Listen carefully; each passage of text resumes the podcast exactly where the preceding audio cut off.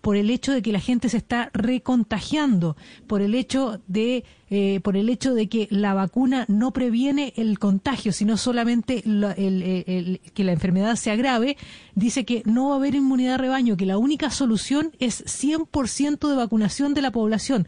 ¿Eso es posible en Bogotá? Pues ese es uno de los escenarios que no descartamos, Silvia, y es efectivamente esta es una enfermedad que lamentablemente sus mutaciones han mostrado distintos niveles de agresividad. Eh, el caso, por ejemplo, de la variante en Brasil es una variante y que está muy presente en Manaus, que está aquí al lado de nuestro territorio. Eh, es muy preocupante porque eh, por la misma transformación del virus es está recontagiando. Lo que se encontró en Manaus era que el 70% de la población, digamos, podía haber tenido ya anticuerpos no por vacunas, sino porque ya había tenido el contagio. Por ejemplo, si ustedes recuerdan, en Leticia, que es nuestro lado del Amazonas, eh, Manaus está del lado de Brasil, en Leticia los niveles de, de cero prevalencia, los niveles de inmunidad fruto del contagio superan el 50, 60%, 59 si no estoy mal en el último estudio. Pero a pesar de esto, en el caso de Manaus estaban teniendo nuevamente contagio, estaban teniendo nuevamente Em, nuevamente incluso casos difíciles de, mortalidad con esta nueva variante del virus. Eh, es posible, y eso no lo descarta ningún científico, que este virus, al igual que el virus de la influenza, eh, que todos lo recordamos, implica a quienes se vacunan de la influenza, se vacunan anualmente por las variantes que, eh, que relaciona y que desarrolla el virus, pues que va a representar para la sociedad en general, para Bogotá, para el mundo en general, pues grandes desafíos en vacunación sin duda alguna, que será una herramienta esencial, pero también en, en, en conciencia sobre patrones de comportamiento y de relaciones entre personas, no solo en este mes de enero, sino durante todo este año. Ahí, ahí está de verdad eh, la ciencia de cómo mantener el contagio a raya y es pues con el comportamiento individual y las interacciones que se tienen y si en esas interacciones se relajan o no las medidas sanitarias. Lo que nos pasó en las últimas semanas es que en el mes de diciembre definitivamente hubo mucha relajación de medidas sanitarias.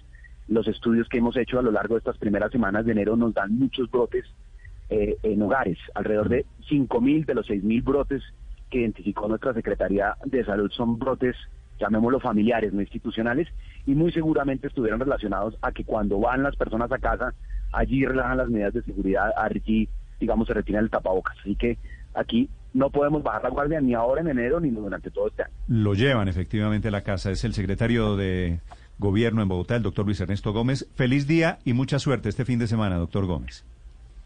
Gracias, Néstor. Recordemos, a partir de las noche, 8 de la noche de hoy hasta las 4 de la mañana, tenemos cuarentena general en Bogotá, hago quedarnos en casa.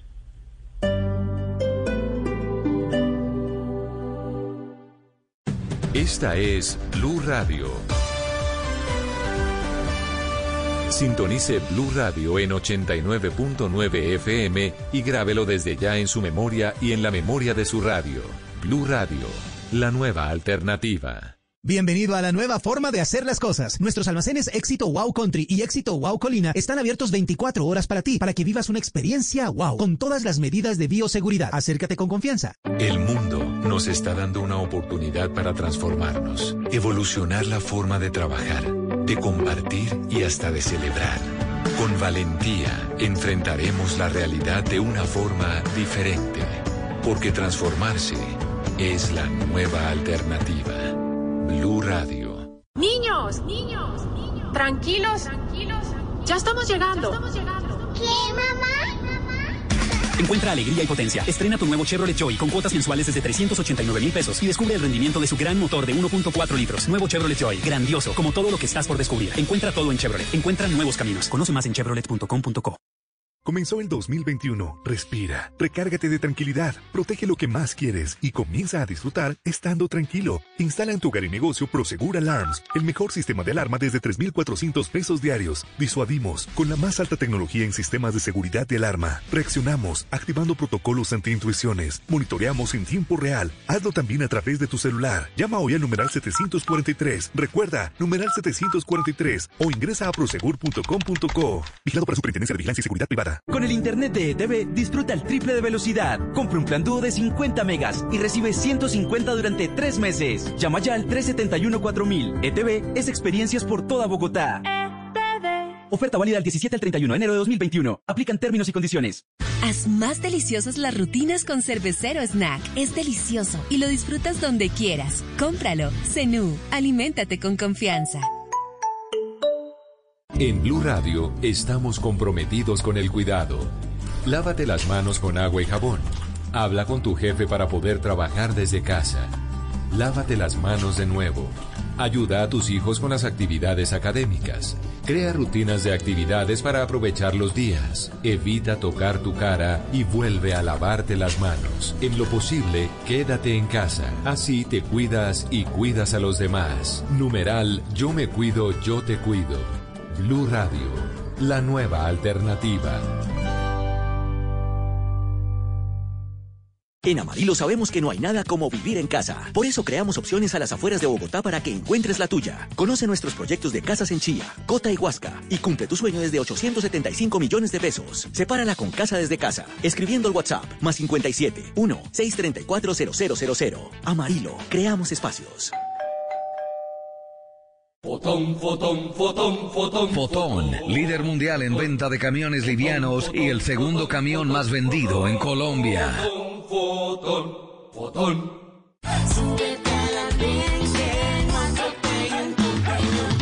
El Andén, viernes a las 10 de la noche en Blue Radio y bluradio.com. La nueva alternativa.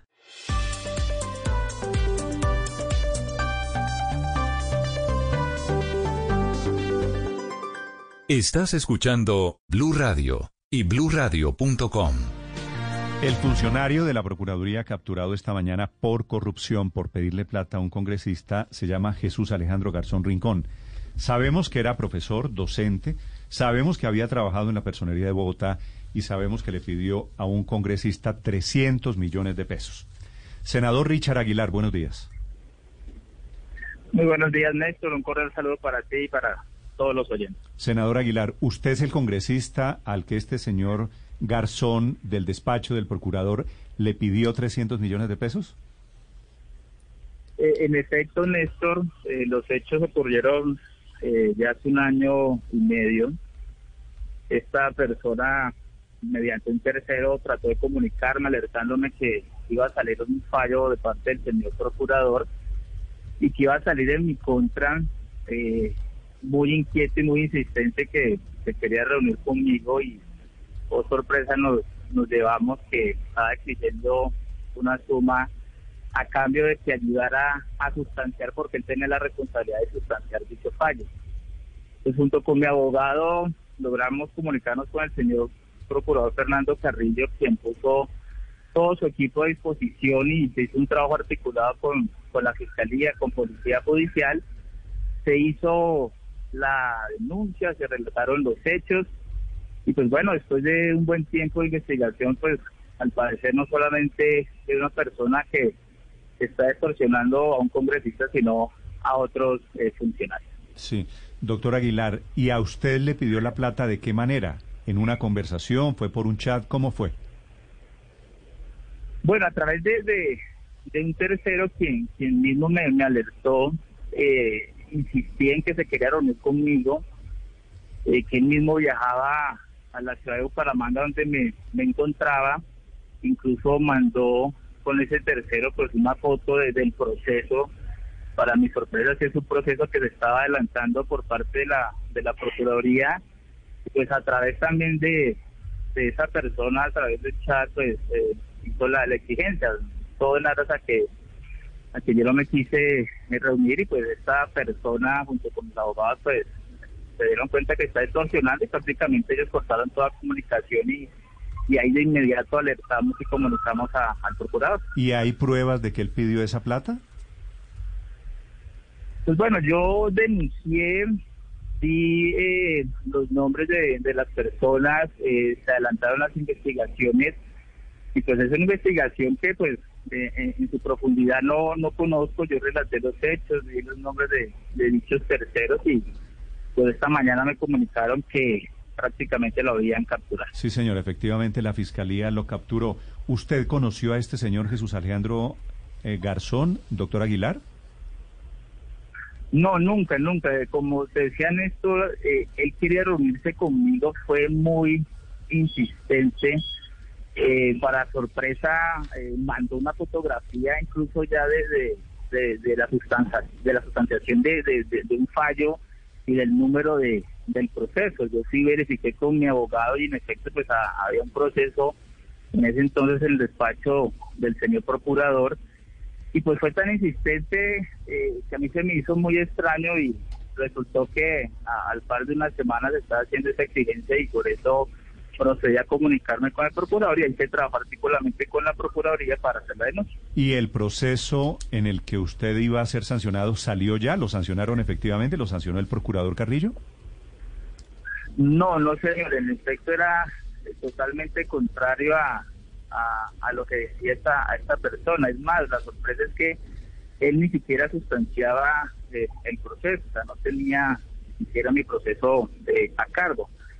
Y pues a, a los tres, cuatro meses, pues eh, salió un fallo eh, al contrario, a, a favor. ¿Cuándo, ¿Cuándo sucedió esto, doctor Aguilar? ¿Qué cosa, Néstor? Perdona. ¿Cuándo, ¿Cuándo sucedió el intento de extorsión? Fue en el año, hace un año y medio, para ser impreciso con, con la fecha. Yo ya estaba de congresista, ya llevaba seis meses de, congresista. Recuerden muy bien que mi, investigación se estaba adelantando por, por haber ejercido eh, la gobernación y pues son otras instancias y ya uno cuando es congresista eh, los procesos suben directamente al despacho del señor procurador. Esta quiero, persona quiero, entender la, película. En el despacho este señor, desde el despacho del procurador, se comunica por un tercero con usted y le dice, viene una decisión contra usted. Le manda a decir, senador Aguilar, ¿cierto? La decisión es desfavorable. Y después sale la decisión y resulta que la decisión le fue favorable a usted. Néstor, para contextualizar, él mandó, eh, él dice que está encargado de la sustanciación, es decir, de proyectar el fallo, que él podía tener injerencia porque eh, el fallo iba a salir en contra mía, pero que él iba a ayudar para que el fallo saliera a, favor.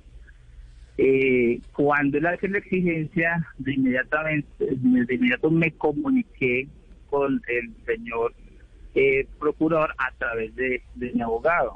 El señor procurador puso a disposición eh, de policía, Por eso, la fiscalía y se hizo la denuncia. Pero cuando salió, cuando salió el proceso, ¿el fallo fue favorable a usted?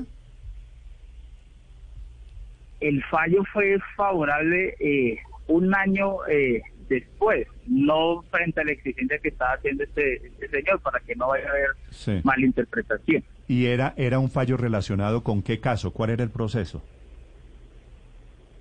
Era un proceso eh, sobre un contrato de celaduría en el primer año de, mi gobernación. Ah, Entonces se manifestaba que todo eso iba no era el estadio de Bucaramanga, no era el proceso del estadio. No, no, no sé, totalmente diferente. ¿Y, y al final usted gana ese caso, doctor Aguilar? Sí, sí, señor, nosotros ganamos. Eh, o sea, él se inventó, él se inventó que iba a haber una decisión contra usted para extorsionarlo por una decisión. Él utilizó, él, él utilizó eh, su cargo eh, la injerencia que podría tener en la misma sustanciación y en la proyección del fallo y por eso procedió a hacer la, la exigencia. Nosotros lo que hicimos fue denunciar. Eh, senador, pero, pero ¿qué prueba tiene usted, qué prueba podría tener usted de que el culpable es él y de que usted no le ofreció también, no hubo un intento de parte de ustedes o de personas de su grupo de, de ofrecerle a él. Se lo digo además porque precisamente sobre el caso que le preguntaba Néstor sobre el estadio Alfonso López, pues haya habido unos dimes y diretes sobre una supuesta responsabilidad suya en, en, una, en un acto de presunta corrupción.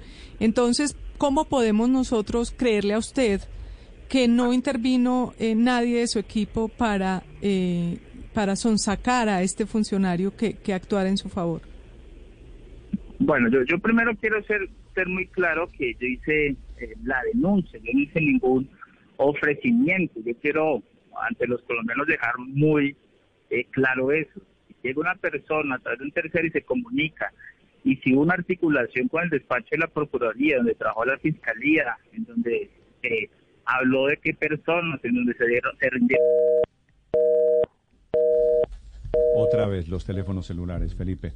Así es. Richard Aguilar confirmando que él fue el congresista, senador él, santandereano, a quien intentó extorsionar este funcionario de la Procuraduría. Me queda una duda, Felipe. Mm. Si esto fue hace año y medio, ¿por qué el procurador Carrillo mantuvo a este señor durante todo el tiempo? Pues Habían interpuesto la esa denuncia, es- ¿no? Esa es una buena duda, porque esperó a- al, al amanecer del último minuto antes de dejar el cargo el procurador Carrillo para decir que había una mafia al interior de la entidad. Es decir, ¿por qué no lo destituyó? ¿Por qué no le siguió un proceso disciplinario? Que ¿Por qué estaba- no- La- la que tenía- destitución es del 15 de enero. Es muy raro, suena muy raro, porque es decir, eh, es una lástima que se haya caído la llamada porque era lo que yo le iba a preguntar. Es Ahí está, si Felipe, ahí está. con- doctor, eh, perdóneme, le voy a Felipe, preguntar- doctor, doctor sí. Aguilar. Entonces, eh, le, le recapitulo, Sí. Néstor. Primero que todo, eh, yo, yo no quiero que esto lo se malinterprete. Eh, yo hice la denuncia porque lo que les estoy narrando eh, se basó frente a testimonios que se rindieron, en donde la propia fiscalía adelantó una investigación y pues el resultado que hoy lo vemos es la captura de este señor. Eh, Y no solamente era una investigación que estaba eh, eh, Richard Aguilar como víctima, sino que al parecer otros funcionarios, según lo que me expresó Policía eh, Judicial. Y frente a lo que manifiestan del tema eh, del estadio, yo soy muy respetuoso eh, de la justicia. Hay una reserva dada por la Corte Suprema de Justicia en la cual ni siquiera mi abogado ni persona podemos referirnos al proceso. Pero lo que yo quiero decir es que se han levantado muros de infamia donde hemos trabajado con nuestro aboga- nuestros abogados, el doctor Cancino, y hemos radicado las mismas contradicciones en los testimonios, en donde unos meses atrás se negó un principio de oportunidad. Más allá de eso no me puedo referir y, no- y defiendo mi inocencia porque siendo respetuoso de la reserva que colocó la Corte Suprema de Justicia no podemos referirnos más allá. Incluso mis contradictores eh, han- se han aprovechado eh, a calumniar, a decir mentiras. Y yo se los digo no solamente como el gobernador, sino como senador. Soy una persona honorable que trabajé por mi departamento, que trabajo por el país y sé que con mi defensa seguiremos demostrando la inocencia. Senador, pero su exsecretaria de Infraestructura, Claudia Toledo, y, su- y el esposo de ella, ambos en testimonios, ella ha dicho que le dieron a usted 5 mil millones de pesos y el esposo de ella lo que cuenta es que usted le, cedió, le, le dijo, le dijo a ella y al director de infraestructura, les dijo, mire, ahí tengan ese contrato, ustedes consigan el contratista y me dan a mí 10%. Eso consta en los testimonios que ellos han dado. Eh, ¿Qué explicación tiene usted para eso? Nosotros se radicaron todas las contradicciones de los mismos eh, testimonios y vuelvo y les digo, acá se han levantado modos de infamia. Soy muy respetuoso, reitero, de la Corte Suprema y yo quisiera entrar a hablar del proceso y defenderme punto por punto, pero reitero, hay una reserva por parte de la Corte Suprema. Sí, se- senador, pero Felipe, sí, lo escucha el senador sí, Aguilar. Pero volviendo, volviendo al tema original, eh, si usted en varias oportunidades nos ha contado que habló personalmente con el procurador, ¿a qué atribuye usted que solo un año largo después el procurador le haya contado esto al país? Aquí, ¿en, en- en qué estaban? No, no, yo aclaro, yo nunca tuve eh, comunicación personal con el señor procurador. Lo hice a través de mi abogado y ahí puso la Procuraduría a disposición todo este equipo de policía judicial, me contactó la fiscalía, yo narré los hechos y reitero, después de adelantar los testimonios, de adelantar una extenuante y profunda investigación, pues resultó en la captura de este señor. Reitero, en mi testimonio como víctima, como denunciante, y las palabras de la misma fiscalía y de policía judicial, es que al parecer esta persona está utilizando su cargo no solamente en contra de Richard Aguilar, sino en contra de otras personas. El senador Richard Aguilar confirmando que a él le pidieron la suma de 300 millones de pesos. Este funcionario que ha sido capturado esta mañana de la Procuraduría General de la Nación. Doctor Aguilar, gracias. Muchísimas gracias. Gracias, señor. Felipe, en realidad la captura de hoy ya es en condición de exfuncionario, porque el señor trabajó hasta la semana pasada en la Procuraduría. Sí. Sí, señor, sí, efectivamente. Es decir, 15 de el enero día, fue suspendido ya. Pero, Felipe, una pero- duda pero- más. El día que se fue Carrillo, Sí. que fue el 15 de enero, es decir, hace una semana, el mismo día que se fue, destituyó a este señor. Obviamente Pero, la Néstor, pregunta para el ex procurador Carrillo es, ¿por qué se esperó año y medio y por qué lo destituyó el último día? Claro, es decir, si, si tenía sospechas, si estaba informado, si se produjo la conversación entre él o los abogados de Aguilar con funcionarios de la Policía eh, Técnica de la Procuraduría y otras personas, ¿por qué esperó el procurador al último minuto para destituirlo? Pero además, Néstor, al pero- parecer... Ahora saldrán a decir que es que se presume la inocencia. No, pero especialmente No, porque la investigación pero- ya venía pero- pero- andando, ya deberían tener, haber tenido para hacer el viernes de la semana pasada Néstor. las pruebas que conducían Pero me llama la atención además que el senador no haya buscado directamente al procurador. Si uno como senador de la República, que tiene que velar por los bienes también del país, no considera que eso es un tema mayor para ir directamente donde el procurador a decirle, mire, este señor me está extorsionando, pues me parece que también falla, falló el senador en ese punto. Néstor, y según Néstor, la pero- información que ha indagado nuestra editora judicial Silvia Charri, eh, es decir, estuvo hasta hace poco ahí mismo en el despacho del Procurador General, porque muy recientemente fue que lo trasladaron a la Procuraduría Distrital y ya después se produce la decisión eh, De la administrativa de la... Sí, exactamente. Néstor, pero siempre que pasan estos casos, yo me hago una pregunta. ¿Y es el único caso? ¿Solamente fue el caso de Richard Aguilar? ¿No hay más casos? ¿Esto fue la primera vez y de malos lo cogieron en la primera? Con todo un equipo que al parecer estaba concertando con él de abogados, en fin, lo que se ha dicho en la noticia. Y el procurador, pues lo tenía casi que en el escritorio del lado. Estoy realmente Aurelio, bien este, grave, este bien señor, grave me este parece lo que estamos Garzón, escuchando. el capturado, trabajaba en el despacho del procurador, así que eso. hágase esa pregunta que es válida si era la primera la primera vez, si Es fue el único acto de corrupción, pero hay mil la preguntas digo- más. La, la digo por los ¿Quién era el jefe del señor? ¿Por qué mantuvieron al señor durante año y medio en la Procuraduría después de la denuncia de Aguilar? ¿Por qué el señor le cayó a Aguilar, Felipe? Hay trino de lo- Fernando Carrillo, No, Néstor, ¿Por hora. qué lo nombraron? Dice, agradezco a la Policía Colombia y Fiscalía Colombia la captura adelantada esta mañana a un funcionario de la Procuraduría General que solicitaba dinero para supuestamente cambiar fallos. Esto fue denunciado por mi despacho ante la. Fiscalía General desde el 21 de diciembre de 2019. Sí. Fíjese, Néstor, Por que eso, pero es que ese sigue la comunicado... Claro. El, el procurador Claro. está confirmando, Felipe, que la pregunta es perfectamente Más válida. grave aún, sí. Si él denunció No, al sí. señor por corrupción, Hace más de un año. si él colaboró, ¿por qué mantuvieron al señor? Y que no me vayan a decir que es por el debido proceso, que hay que esperar a que se surtan las investigaciones, porque pueden ir de la mano decisiones de carácter administrativo y las Claro. decisiones de carácter penal. Todavía, No sé, todavía muchas preguntas sin resolver en el caso de corrupción del día. Mire, Aurelio, me señor. dicen, Néstor, que Sí, por ser sí, funcionario Wilson, de Wilson, carrera disculpa. y que hasta que no actuara la Fiscalía no lo podía remover. Pues Pero, pero fíjese que, fíjese, Néstor, que el procurador en ese pequeño comunicado que leyó Wilson dice fallos. Oiga, no habla de un solo fallo, Sí, habla sí, sí, sí, sí. de que vendía fallos, o sea, son varios. Por ejemplo, yo me sigo preguntando, Néstor, ese caso de los concejales de Barranquilla, que tanto sonó en el tema del Contralor, eso quedó como congelado. Y otro tanto con los concejales de Cartagena. Hay mucha indignación en Barranquilla y Cartagena porque se conoce de concejales que han incurrido en faltas gravísimas, gravísimas dentro del Código Único Disciplinario. Llegan a la Procuraduría General y quedan congelados. Es decir, aquí lo que hay es la punta de un iceberg, Néstor.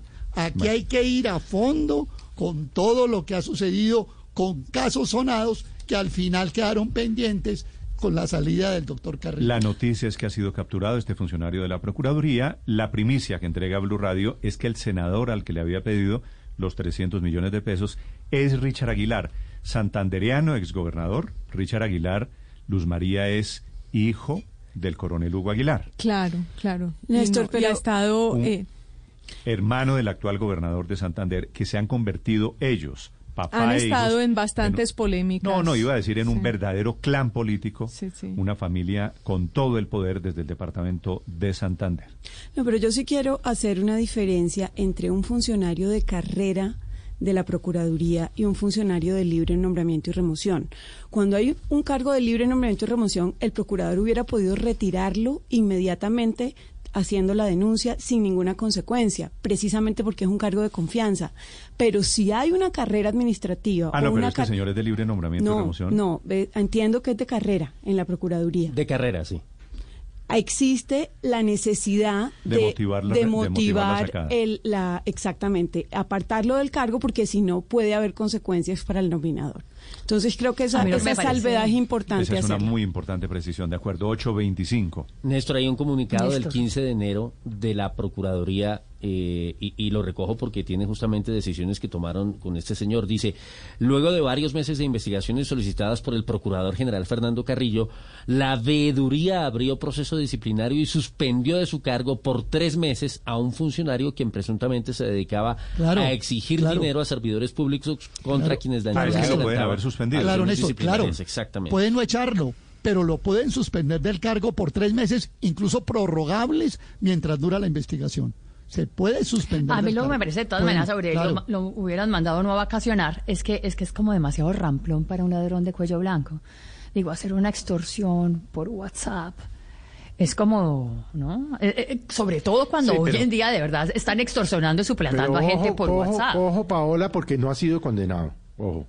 No, por eso, me parece, así, eh, no me mm, cua- es que no, por eso, es que le digo, no sabemos, pero de entrada me parece muy... condena es- por eso, es- le, es- por es eso le digo yo, no, me parece ramplón, me parece es como ramplón para un supuesto ladrón de cuello Ah, blanco, que tienen sí. prácticas mucho más sofisticadas para pedir plata, hacer boleteos y extorsiones y pedir que Paula. Paola no está creyendo que él sea el, el- el indicado, pero fíjese que es asesor, as- fue asesor de la Procuraduría General entre 1993 y 2016. Se fue un rato para la personería y volvió. Ya me, me estaba acordando en este momento de ese otro cartel de, de- de venta de fallos que hubo en la Procuraduría durante la administración de Alejandro Ordóñez, que era conectado con el Consejo de Estado y que en teoría se había medio limpiado, pero no parece que, que quedaron Esa es la palabra cabos clave. sueltos ahí. Es la palabra clave, saber si detrás del caso de esta mañana lo que hay es un cartel y esa mafia. Y es que- tal vez a eso se refería el procurador en su última Eso es lo que queda en el aire, Néstor, que el procurador tiene información. Él sabe, él denunció una red, habló de una mafia, ya cayó uno. ¿Cuántos más son? ¿Dónde están? ¿Qué han vendido? Y todo eso, al parecer, por lo que indica el Ah, trino del procurador, lo sabe. Sí, sí, pero si la investigación va a ser tan eficiente como la del cartel de la toga, eso, hasta aquí llegó el tema. Bueno, no, pero el cartel de la toga, Felipe, produjo unas consecuencias. 8 de la mañana, 28 minutos. En segundos les actualizamos las noticias y en segundos los deportes aquí en Mañanas Blue. Estás escuchando Blue Radio. En Claro Empresas creamos increíbles planes móviles para que reactives tu pyme. Conócelos y mantente en contacto con tus clientes y colaboradores. Planes con minutos ilimitados. Claro Drive con 25 gigas de almacenamiento. Webex y Teams incluidos y mucho más. Llama al numeral 400 o en Bogotá al 748-8888.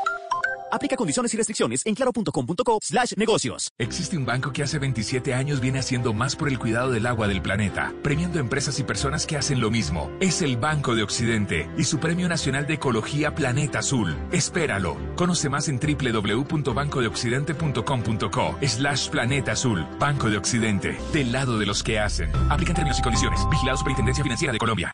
Las victorias y derrotas, la pasión y la afición en juego y los datos de lo último en deportes se lo presenta Mañanas Blue. A las 8.29 de la mañana, la Liga Colombiana con dificultades para jugar su segunda fecha. Finalmente inicia hoy con Medellín Patriotas desde las 8 de la noche. Pero la noticia tiene que ver con la Copa Colombia. Atlético Nacional vive un gran remesón. No es solo perder un partido más con el Tolima. El capitán Duque, después del 2 por 0 que eliminó al verde de la Copa Colombia eh, y no pudo pasar a la semifinal, explotó. ¿Por qué? Sebastián Vargas nos cuenta.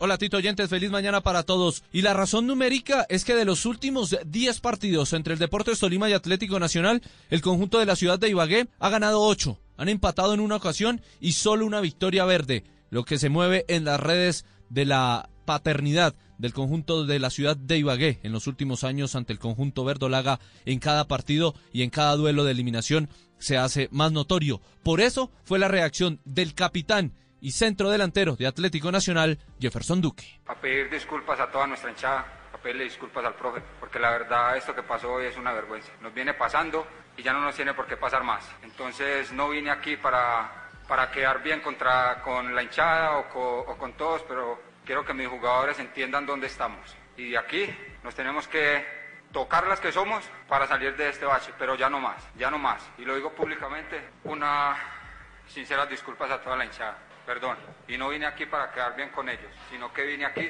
porque soy el referente de ese equipo y porque merezco estar acá poniendo la cara en esta situación.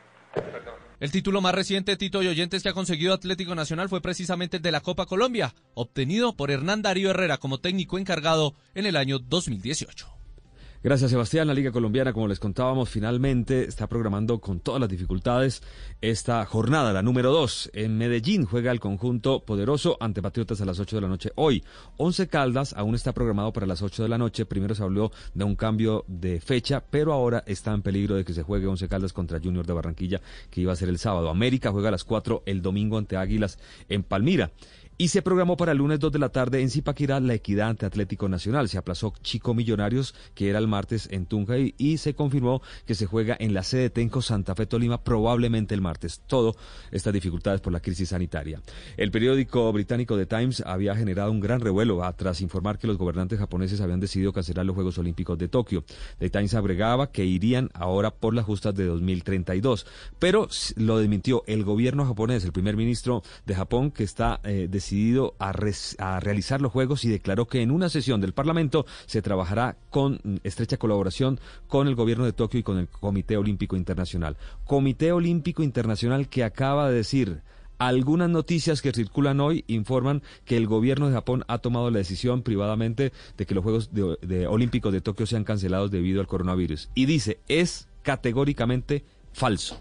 Cambiamos de información. Alexis Pérez, costeño, que es el único colombiano en la final de la Copa Sudamericana, puede convertirse en el noveno colombiano campeón de este torneo con un equipo no colombiano, el barranquillero defensor de Lanús, que eh, enfrentará en Córdoba, Argentina, a Defensa y Justicia este sábado a las 3 de la tarde.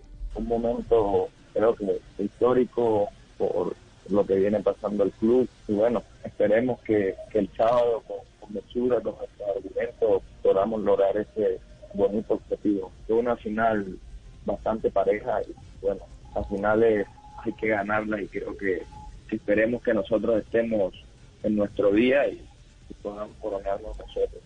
Bueno, ese es Alexis Pérez, gran defensor, que posiblemente pueda estar en la órbita de rueda. Los Caimanes de Barranquilla siguen luchando. Habrá sexto juego en la final del béisbol colombiano ante Vaqueros de Montería. Fabio Poveda desde La Arenosa.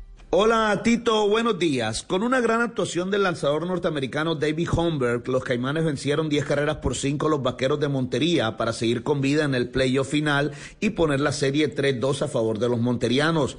El zurdo ex Grandes Ligas lanzó siete innings en los que le conectaron un solo hit, entregó una base por bola y ponchó a tres bateadores sin permitir carreras limpias. El shortstop Francisco Acuña sobresalió a la ofensiva conectando un hit en tres turnos al bate y tres carreras impulsadas. Habla José Mosquera, manager del equipo Caimanes. Este es el equipo que nosotros queremos mantener, un equipo que produce carrera y, y un equipo que se divierte.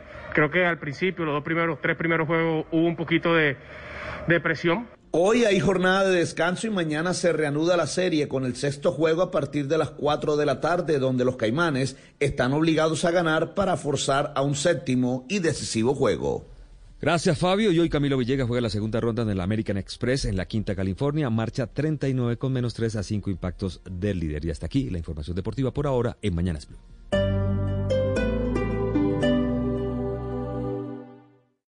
Esta es Blue Radio. Sintonice Blue Radio en 89.9 FM y grábelo desde ya en su memoria y en la memoria de su radio. Blue Radio, la nueva alternativa. Nissan Murano, absolutamente única, moderna y atractiva. Con su exterior aerodinámico e impactante techo panorámico, mejora tu sensación de apertura y libertad. Conoce la Nissan Murano en nuestros concesionarios a nivel nacional o nissan.com.co. Nissan Murano, absolutamente única. En Póliza de Salud Sura, nuestro compromiso es acompañarte en tus necesidades de salud para lograr tu bienestar y el de tus seres queridos. Por eso hoy estamos más cerca de ti, con nuestra sede Salud Sura, unos espacios exclusivos donde podrás contar con todo nuestro respaldo y acompañamiento para recibirte cuando nos necesites. Bogotá, visítanos en la calle 100, número 19A35. O en Usaquén, en la calle 119A774. Tu póliza de salud Sura siempre te da más. Vigilado Superfinanciera. Con la Feria Escolar Panamericana, regreso a clases donde sea. En el cole, en mi casa y hasta donde los abuelos. Color Stuffy desde 9,900 pesos y cuadernos desde 2,450 pesos. Oferta válida para tiendas físicas y tienda virtual del 14 de enero al 28 de febrero de 2021. Ver condiciones y restricciones en www.panamericana.com.co y en cada almacén. Porque ustedes lo pidieron, Blue 4.0 crece.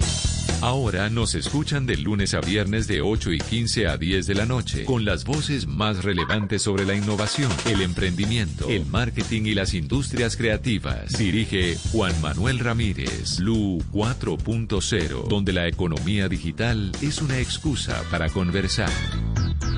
Desde publicar una selfie en la arenosa hasta dar un me gusta en la ciudad de la eterna primavera. Tenemos más de 8.800 antenas propias en toda Colombia para que compartas lo que te gusta desde donde estés. En Claro, por ti seguimos siempre. Velocidad y mayor cobertura del país para ti primero. Conoce más en claro.com.co. En la Universidad de América creemos en ti y sabemos que unidos creamos futuro. Te ofrecemos becas hasta del 60% y para posgrados beneficios hasta del 25%. Informes uamerica.edu.co. Fundación Universidad de América. Vigila mi educación. Seguimos a esta hora en Blue Radio y les cuento que hay gran lanzamiento de Buenavista Living en Veramonte de Constructora Bolívar. Nuevos apartamentos en Colina Campestre de 154 millones de pesos. Agéndate y conoce más en o llámanos al 625-8100 opción 2. Hoy rige el pico y placa para los vehículos con placas pares terminadas en 0, 2, 4, 6 y 8. Excepto si usted tiene un vehículo eléctrico BYD. BYD, cero pico y placa. BYD, cero emisiones. BYD, 100% ecológico. BYD, 100% eléctrico. Visítanos en www.bydauto.com.co o nuestras vitrinas BYD Motoriza. Estoy 100%. Descargue Blue App. Nuevo diseño. Una app más eficiente y liviana. Notificaciones con información de última hora. Podcast, programación de Blue Radio y todas las señales nacionales Blue en vivo donde y cuando quiera. Descárguela en Google Play y App Store.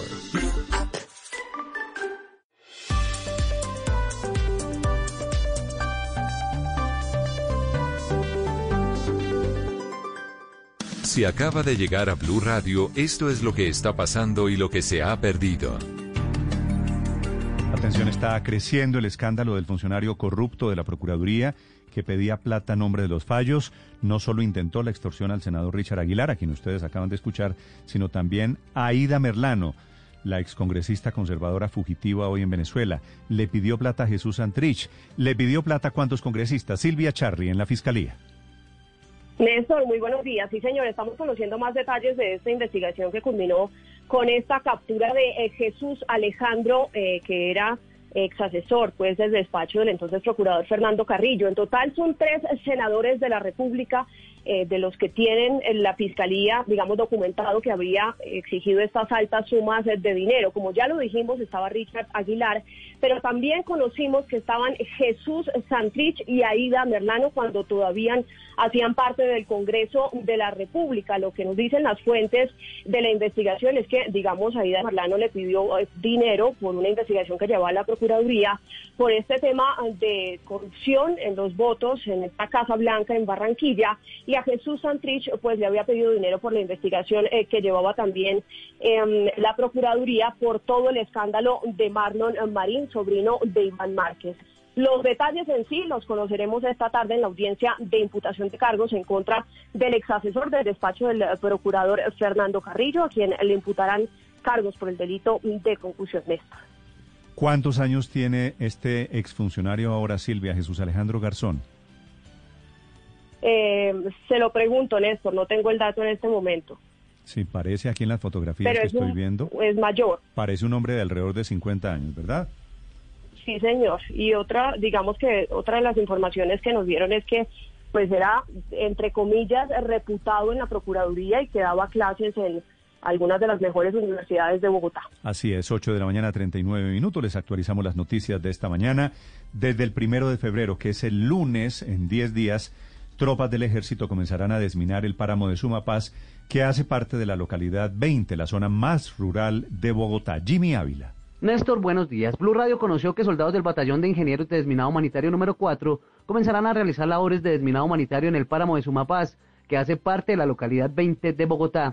El coronel José Antonio Pérez, comandante de la Brigada de Ingenieros de Desminado Humanitario, se refiere a ese trabajo que ya ha realizado en los departamentos de Meta, Casanare, Cundinamarca, Baupés y Guaviare. Tarea que nos compromete a entregar los territorios libres de sospecha de minas. La invitación que hacemos a las comunidades residentes en esta área es a que nos suministren información que nos conduzca a la ubicación y posterior neutralización de esos artefactos explosivos y así garantizar Para este 2021, la meta del ejército es despejar 317 mil metros cuadrados afectados con minas antipersonales. A propósito de explosivos, está bloqueada la vía en Arauca, Arauca, Caño Limón, por la presencia de dos cilindros explosivos que podrían ser potencial riesgo para la comunidad. De momento no llega el ejército desde Arauca, Mairen. Hola Néstor, buenos días. Pues ya son dos días que completa interrumpido el paso de la vía que de Arauca comunica al complejo petrolero de Caño Limón hacia el municipio de Arauquita por cuenta de dos cilindros que fueron atravesados en la mitad de la carretera y que se sospecha podrían contener material explosivo, como ha ocurrido recientemente en el departamento de Arauca. Hasta el momento, el ejército ni ninguna otra autoridad ha llegado hasta este punto para verificar la presencia de material sospechoso y habilitar nuevamente la vía para el tránsito normal de las personas. Los más perjudicados, además de los transportadores, son por lo menos 500 trabajadores de la compañía petrolera quienes no han podido ingresar al campo por cuenta de este riesgo.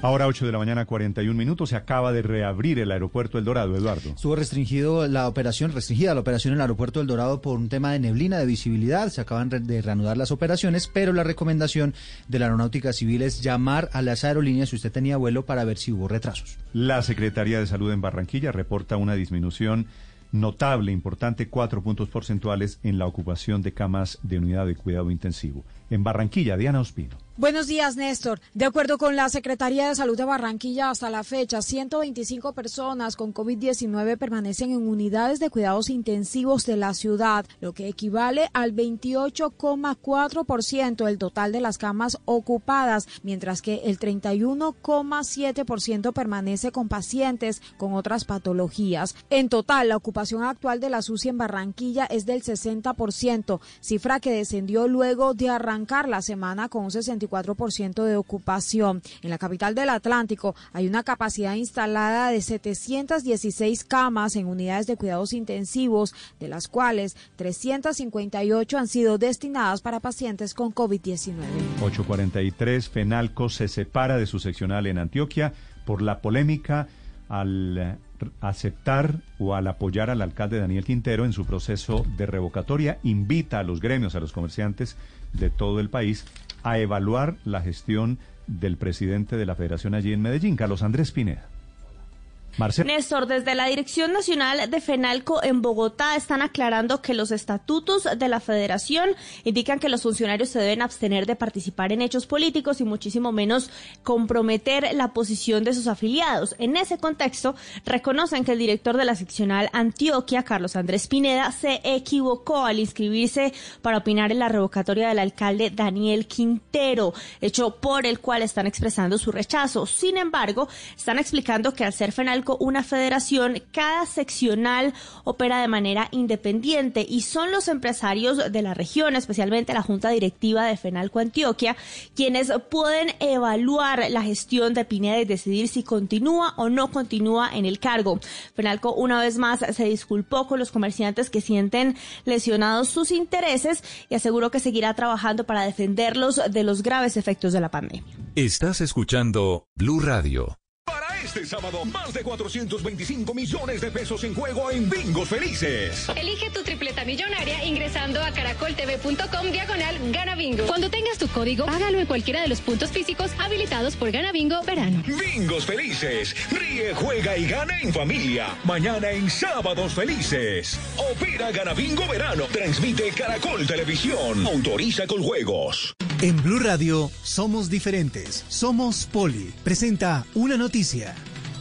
La noticia económica a esta hora, Víctor. Néstor, el dólar supera por primera vez en lo que va mm, del año la barrera de los 3.500 pesos. Está subiendo hoy cerca de 40 pesos el dólar en Colombia, exactamente 38 pesos y se está negociando en 3.515 pesos. Hubo un respiro en el dólar en la parte final del año pasado. Esto sirvió también para que muchos comercios se reactivaran, los importadores y también se estimularan los viajes, el turismo eh, al exterior. Eh, no veíamos al dólar por encima de los 3.500 pesos exactamente desde el pasado 3 de diciembre. Y es que muchos mercados, eh, Néstor, están presentando caídas en este momento eh, por datos PMI que muestran una desaceleración en la actividad económica de muchas potencias por los nuevos picos de coronavirus. Esto que estamos viviendo aquí en materia económica, aquí en Colombia, por los nuevos confinamientos, pues también lo están viviendo otros países, europeos principalmente, y esto genera hoy algo de preocupación en los mercados de acciones. También cae el petróleo de referencia Brent, Néstor, eh, 2,44% a 54,73 dólares por barril, pero la noticia es que el dólar vuelve a superar los 3.500 pesos. 8 de la mañana, 46 minutos. Dijo la directora de la Organización Panamericana de la Salud en las últimas horas, vía redes sociales, que la vacuna a Colombia, inclusive que la vacuna a los países en América Latina, llegaría no en febrero, sino en marzo, que contradice un poquito la versión de la representante en Colombia, de doña Gina Tambini. Doctora Tambini, buenos días. ¿Cómo está Néstor? Buenos días. ¿Cuál es la versión final? ¿Cuál es la versión de la OPS acreditada en Colombia? ¿Cuándo llega la vacuna del coronavirus a nuestro país? Gracias por esta oportunidad de conversar también más sobre ese tema con ustedes.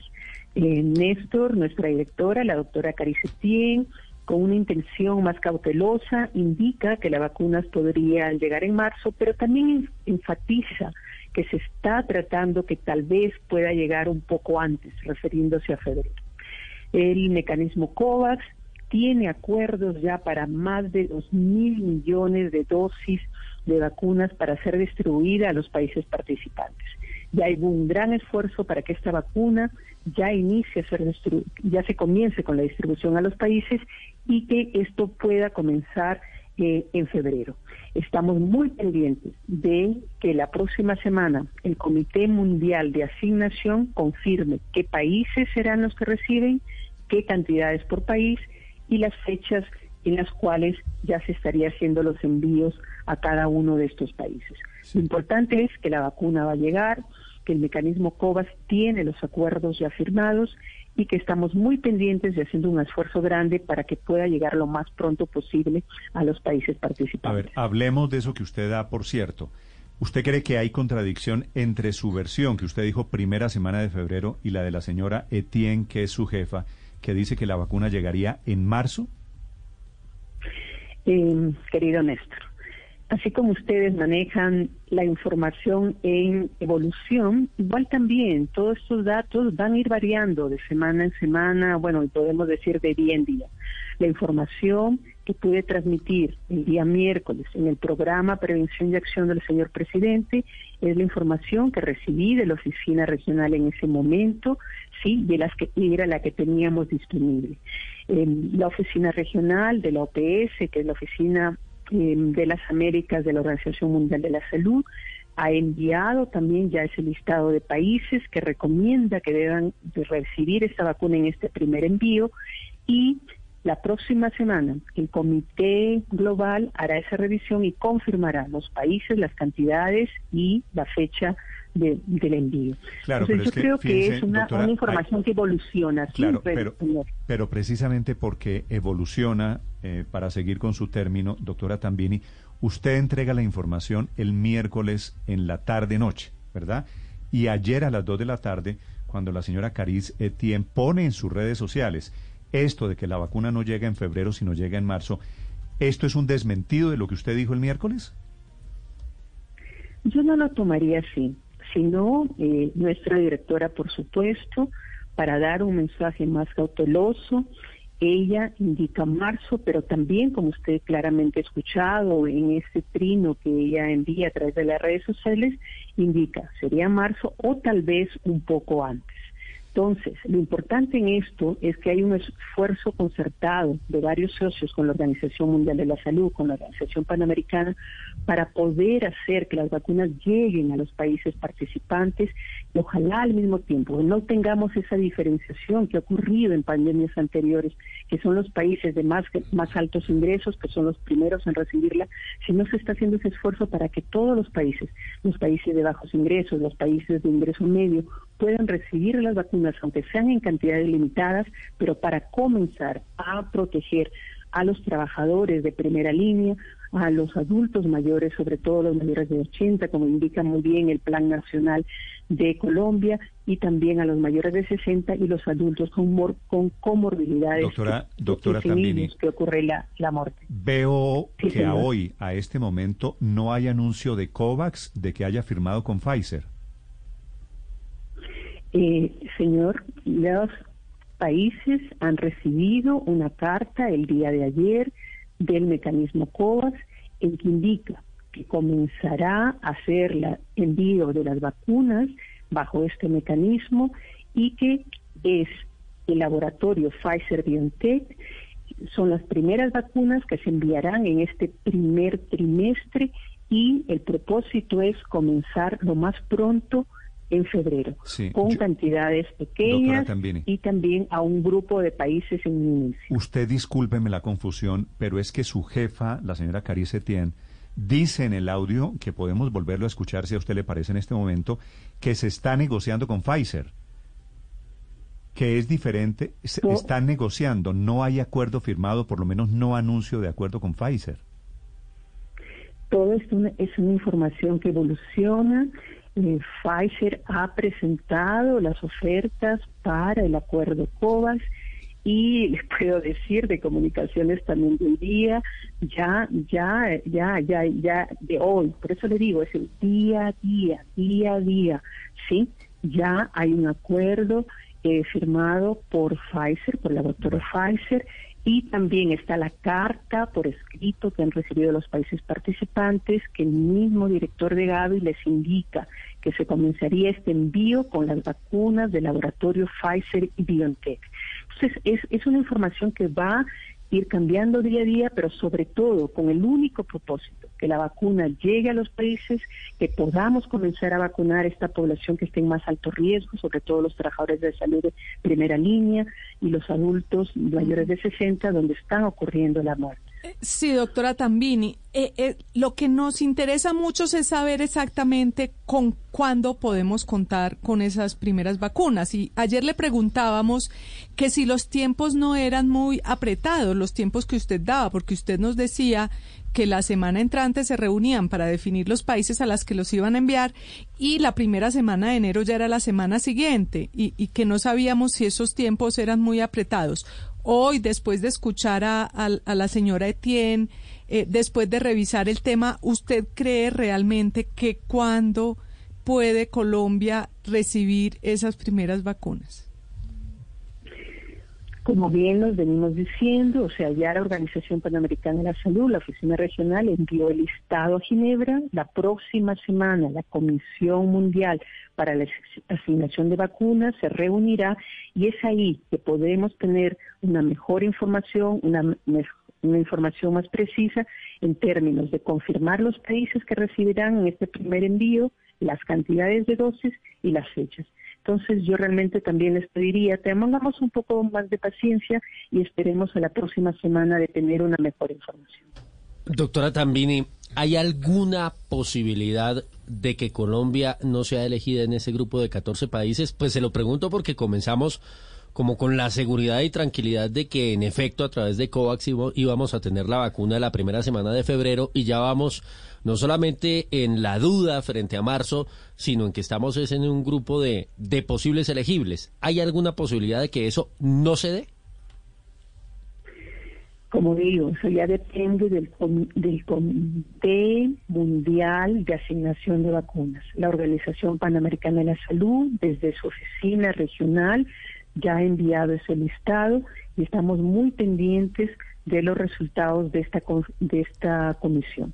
Colombia cumple, cumple con los requisitos que han sido asignados de estar listo para poder aplicar la vacuna inmediatamente esta llegue al territorio nacional, de tener la infraestructura, los eh, ultracongeladores, ya que se trata de la vacuna de Pfizer y BioNTech que requiere almacenamiento a menos 70 grados, y también pues mm, una sugerencia de la OPS es que por qué no comenzar con esos países que todavía no han iniciado la vacunación en su población. Y en ese grupo está Colombia. Ahora, adelante. Sí. Sí, quisiera preguntarle entonces ya no por cuándo llegaría, porque al parecer eso, el debate será eterno entre si será en febrero o si será en el mes de marzo. Sin embargo, quisiera preguntarle si ustedes están teniendo en cuenta lo que hoy comienzan a denunciar algunos medios en los Estados Unidos sobre un turismo de vacunas en ese país, un turismo que están haciendo quienes tienen tiempo y dinero en estos lugares de América Latina ante el hecho de que la vacuna probablemente está muy embolatada. Están teniendo ustedes eso entre sus cálculos y si tienen un dato exacto del porcentaje tal vez de colombianos que no se van a vacunar en el país, sino que buscarían hacerlo y conseguirlo en otros lados? Eh, el llamado del director general de la Organización Mundial de la Salud, el doctor Tedros, es que debemos ser muy solidarios. Realmente todos los países, así como los laboratorios productores, considerar que a través de este mecanismo COVAX el propósito es que todos los países puedan recibir lo más pronto posible las vacunas para comenzar a proteger a la población en alto riesgo, como decíamos, los trabajadores de la salud de primera línea, la población mayor de 60, los que tienen comorbilidades. Es cierto, y, hay que, pues, eh, somos conscientes de eso, que han habido iniciativas ya particulares de países que eh, han asignado cantidades importantes de fondos para poder tener estas vacunas lo más pronto posible. Eh, también hay un esfuerzo desde la misma Organización Mundial de la Salud y Gavi bajo este mecanismo COVAX que estos países que van a tener dosis mayores a las que requiere su población en su territorio nacional, pues puedan donarlas, puedan donarlas para tener un pool de vacunas que puedan ser asignadas a esos países que tienen los ingresos más bajos en el mundo o también poblaciones, como sean eh, refugiados o migrantes, que requieran esta donación de, vacunas. Entonces, eh, sí, hay un gran movimiento en el mundo, eh, puede ocurrir lo que usted está diciendo, pero en este momento no, no se cuenta con cifras exactas para eso. Doctora, también una pregunta final. ¿Qué va a cambiar para COVAX, para la Organización Mundial de, de la Salud, el hecho de que Estados Unidos haya regresado a COVAX, que es uno de los primeros anuncios del presidente Biden? La carta que el mismo señor presidente Biden ha enviado a nuestro director, al doctor eh, Pedros, y también así al secretario general de Naciones Unidas, expresa eh, la decisión eh, de pues mantenerse como miembro de la Organización Mundial de la Salud. Eso es muy importante, realmente siempre hemos contado y el doctor Pedros lo ha dicho también en el año anterior, que Estados Unidos es un líder en el área de salud pública, en la investigación, y la Organización Mundial de la Salud siempre ha contado con ese trabajo colaborativo. Ustedes también deben haber escuchado que el doctor Anthony Fauci, que es quien lidera todo el grupo de asesores en salud del señor presidente Biden, hizo la intervención el día de ayer en, las, eh, en la, reunión del Comité Ejecutivo de la Organización Mundial de la Salud, que Colombia es miembro de ese comité, y en el cual ratifica eh, toda esa decisión de seguir trabajando con la Organización Mundial de la Salud y conoce el liderazgo de la OMS en toda la respuesta en salud, en salud pública y en investigación. Doña Gina Tambini es la representante en Colombia de la Organización Panamericana de la Salud. Gracias, doctora Tambini. Le deseo un feliz día. Muchas gracias, Néstor, y a toda su mesa de trabajo. Importante la labor que usted 8.59 minutos aclarando, o Felipe, mm, intentando aclarar este tema de las fechas de las vacunas. Qué barbaridad qué cantidad de información contradictoria Pero- que se están dando sobre el tema de vacunas.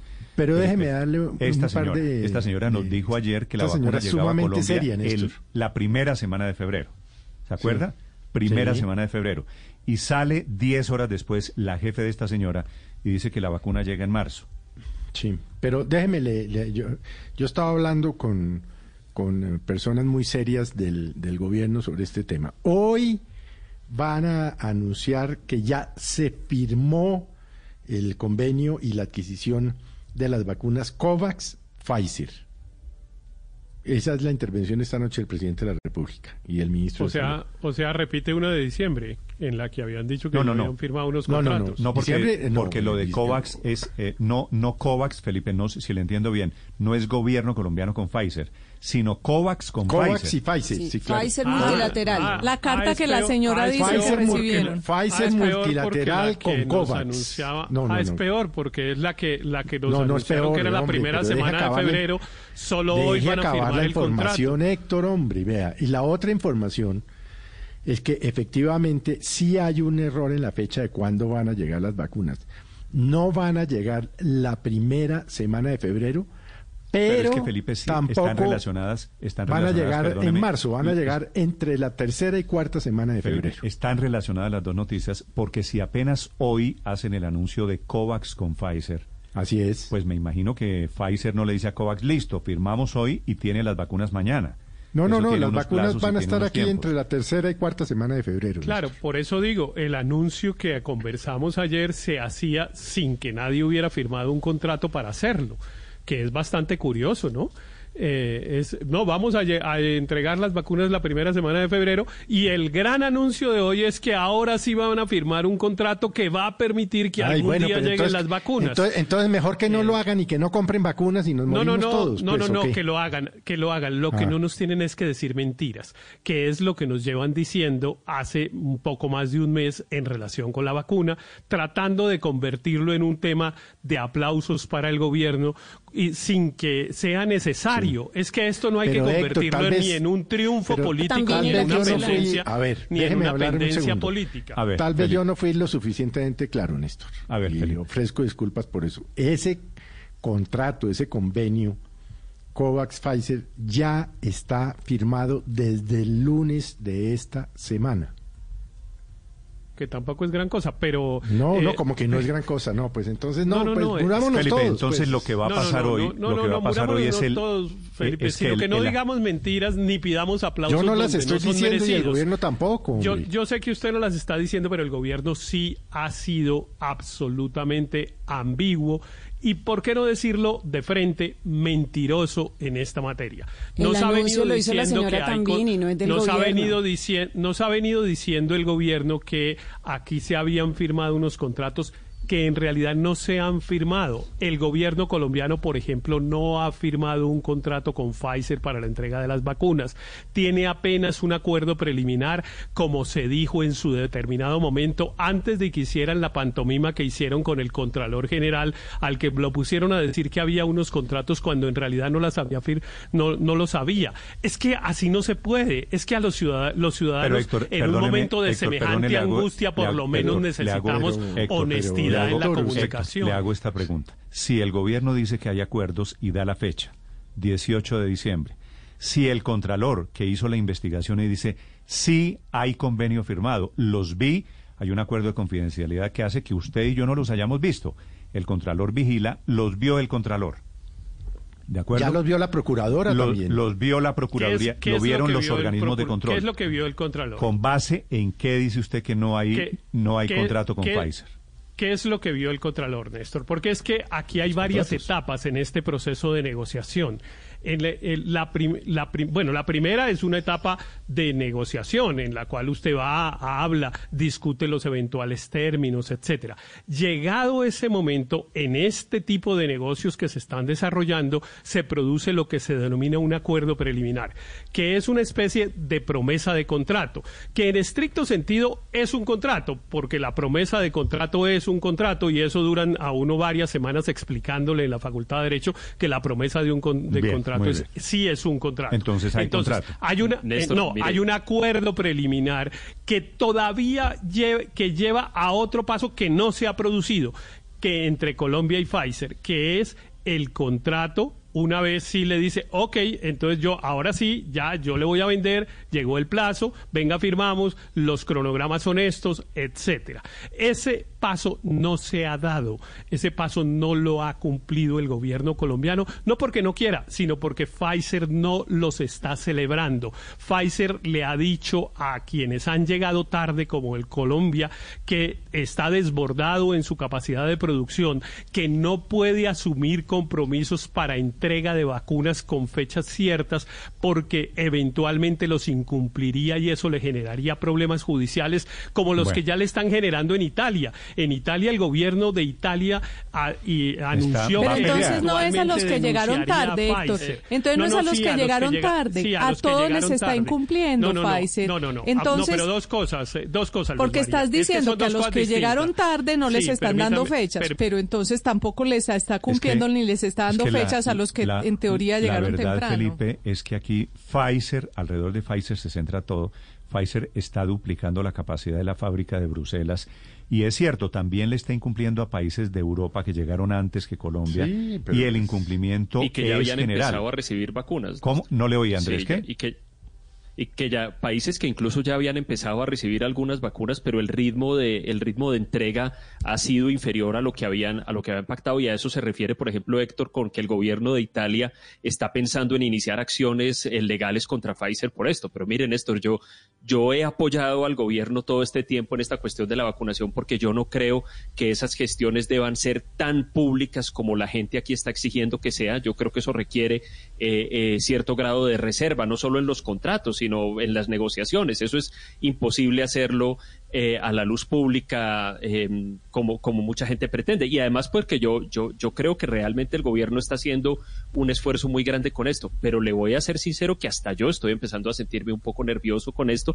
por una razón y es que cada día se hacen anuncios pero todos los anuncios que se hacen son sobre cosas de papel, sobre que ya se va a firmar, sobre que ya vamos a entrar a tal mecanismo, que ya va a hacerse tal convenio, que ya va a hacerse tal contrato. Creo que necesitamos empezar a bajar del papel a los hechos y a la realidad, que, ya empecemos a, hacer anuncios de cuándo llegan las vacunas de, de y, de cuándo empieza el proceso de vacunación. Eso es, es cierto, eh, Andrés. Estamos en una etapa de máxima incertidumbre con muy pocas certezas, la verdad, porque los contratos no se conocen, porque hay cláusulas de confidencialidad, Exacto, pero porque la contra... Pfizer está incumpliendo, es cierto, porque Pero- seguramente hay retrasos. Pero Néstor, a ver, el Contralor María General José. de No la Nación, el, el Contralor General de la. Nación y la Procuradora dijeron que sí había contratos. Y yo les creo, a menos de que usted, Héctor, que aparentemente conoce cosas que nosotros no conocemos, diga que no existen. O sea, es su palabra contra la del, procura, la del Contralor y la Sí, Procuradora. Sí, y ya, y ya se verá, sí, y ya se verá quién tiene la razón, eh, María Consuelo.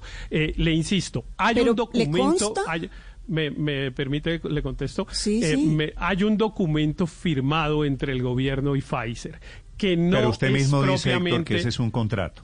Hay un documento firmado entre, entre el gobierno y Pfizer que no es propiamente un contrato de suministro de vacunas. Es un acuerdo preliminar que va a llevar en algún momento, y espero muy pronto, a que ese contrato de suministro se firme. Pero lo que hay es un acuerdo preliminar. Que una usted dice que sus profesores de derecho le enseñaron que sí era un contrato. es una- claro, pero eso es un eufemismo para los efectos de lo que estamos hablando, Néstor. Por eso lo dije yo, porque claro que sé Su que eso es lo que me van que- a contestar. es- es que hay Me van a contrato, pero no hay contestar- contrato. Me van a contestar una leguleyada que es la que usted está utilizando, ah, usando palabras mías. Una leguleyada que claro que uno puede decir que eso que hay es un contrato, pero el contrato que queremos los colombianos no es ese. No es un contrato, de- no es una promesa de contrato. No, queremos es el contrato de suministro para que en ese momento Pfizer tenga obligaciones ciertas. Hoy no tiene una obligación cierta distinta a que eventualmente firma el contrato de suministro. No tiene una obligación cierta de Es decir que yo le mando 40 Héctor, cajas el sabe- martes. sabe que qué eso sí es no un firma, contrato. Héctor, ¿sabe por pues qué porque no, Pfizer- la está- no los está pudiendo producir. Claro, ¿Sabe qué por- le contestó por Pfizer eso- a Colombia? por eso Néstor, Pfizer- llegó tarde. O sea, Colombia le- Pero- ¿sabe qué le contestó? Déjeme decir esta frase, Luz María. Cu- Cuando Colombia llegó en diciembre o a finales de noviembre a hablar con Pfizer, Pfizer le dijo, ¿sabe cuándo suscribí el contrato con México? En julio. Llegaste cinco meses tarde. Eso le contestó Pfizer al gobierno pero, colombiano. Pero es que nos estamos enredando con el tema del contrato. Aquí lo que importa es cuándo van a llegar las vacunas. vacunas. Y, y- y la situación es la siguiente, vale la pena recordar. Desde el primer día, el ministro ha dicho, llegan en febrero, no sabemos cuándo, algún día de febrero, y se espera que en febrero lleguen 850 mil dosis. Y la noticia sobre el tema COVAX fue una gran noticia por lo siguiente. Siempre nos había dicho el ministro que las vacunas de COVAX iban a llegar después de junio, que con ellas no podíamos contar antes. Y la buena noticia es que van a llegar el primer trimestre. Pueden llegar o en marzo, como ya parece ser, Claro, Luz o María, en pero es, febrero. pero es diferente porque es que Néstor, vienen alimentándonos una, una, esperanza. Pero Néstor, ¿por qué Dijeron están primer- alimentando una esperanza? Porque todo el mundo está presionando, porque la situación es muy difícil, porque estamos en una pandemia y porque no hay vacunas. Entonces Néstor. todo el mundo está presionando al gobierno. Cuando cualquier anuncio que le ofrecen al gobierno, pues el gobierno lo, lo atrapa como un salvavidas tratando de mandarle a la gente Y un poco de esperanza. No es engaño, no es engaño porque la Sí, sí, señora no, Tambini pues- fue la que dijo. La señora Sí, Tambini la- fue la la que dijo. Si la señora de la la- OPS dice que va a traer las vacunas ese día, pues el, el gobierno mal haría que- a decirle, Fue ella. no señora Tambini, pero, usted pero, está pero equivocada. Luz María, a hoy Y es la- posible que así sea inducidos por el error de la señora Tambini. A Claro. hoy es poco probable que las vacunas pero- lleguen la primera semana de febrero. Ah, es la poco la probable, como también ayer Perdón, era poco probable María, porque era muy una palomita, poquito Luz tiempo. María. Sí, una dele, palomita, Aurelio, una, pal- una palomita. Gracias, Luzma. Eh, el, el- el hecho es que a la señora Tambini la pusieron en el programa Prevención y Acción para que dijera esto que después la directora mundial tuvo que corregir. Eh, entonces, cuando un gobierno recurre a una fuente que se ve a gatas para explicar las fechas, como acabó de pasar en la entrevista anterior, pues hombre, las señales que recibimos los ciudadanos son muy negativas. La verdad es que hoy en el mundo se están aplicando 2,85 millones de dosis de vacunas al día y en Colombia no va ni una. Los que nos dicen que nosotros estamos haciendo futurología, los que están haciendo futurología son los otros. Los que dicen, no, es que sí, es que es el 23 de febrero, que algún día llegarán, pues sí, que llegan, llegarán algún día, sobre eso no hay, no hay ninguna discusión. Pero hoy no tenemos vacunas en Colombia, mientras Eso es cierto, 52 Aurelio. países en el mundo están vacunando. Néstor. 9 de la mañana, es la 12 realidad. minutos. Me dice, me dice un oyente con razón que aquí los pronosticadores de desastres siempre terminan teniendo la Ojalá razón. no. Es, cierto. Si Ojalá usted- no, si- y ojalá no se no. use Sí. esto como un arma de confrontación política, porque es que a mí sí me parece que utilizar cuando llega la vacuna, eh, ya en términos políticos e ideológicos sí es muy grave. O sea, para atacar al gobierno, que es totalmente respetable. Siempre es respetable hacer oposición política, pero con un tema como las vacunas me parece... Sí, eso es Pero mezquino. Néstor, Que no- esto, no es esto no tiene ninguna... Nueve, aquí no hay ningún Álvaro. pronóstico de desastres. Aquí es confirmación de desastres. No se necesita ser prestidigitador. A mí no me sorprende nada de esto porque es el mismo comportamiento que ha tenido el gobierno en todo el manejo de la pandemia. Mientras que en el mundo estaban subsidiando nóminas, en Colombia se decía que no había plata, que no se podía, y se llegó a subsidiar dos meses tarde, dos meses tarde, cinco millones de puestos perdidos después. Y el gobierno no escarmienta por una razón, porque no ha tenido costo, hasta ahora no había tenido costo político por un manejo tan lento y tan cicatero de, la pandemia. Invierte y simplemente recurre a, a salidas fáciles. Cuando se estaba diciendo que era el colmo, que Colombia no llegaba ni al 3% de inversión, el presidente salió tan tranquilo a decir que, que estaba invirtiendo el 11% del PIB. Obviamente eso no era cierto. Lo mismo las vacunas. Eh, apenas si llegamos al 3, ahora lo reconoce el gobierno tardíamente, pero se manejó. Y como el problema es que el gobierno ha sido mucho más hábil en manejar la opinión pública en la pandemia que manejar la pandemia, en plantear los hechos que en los hechos. Pero en el tema de las vacunas, la cosa sí cambió.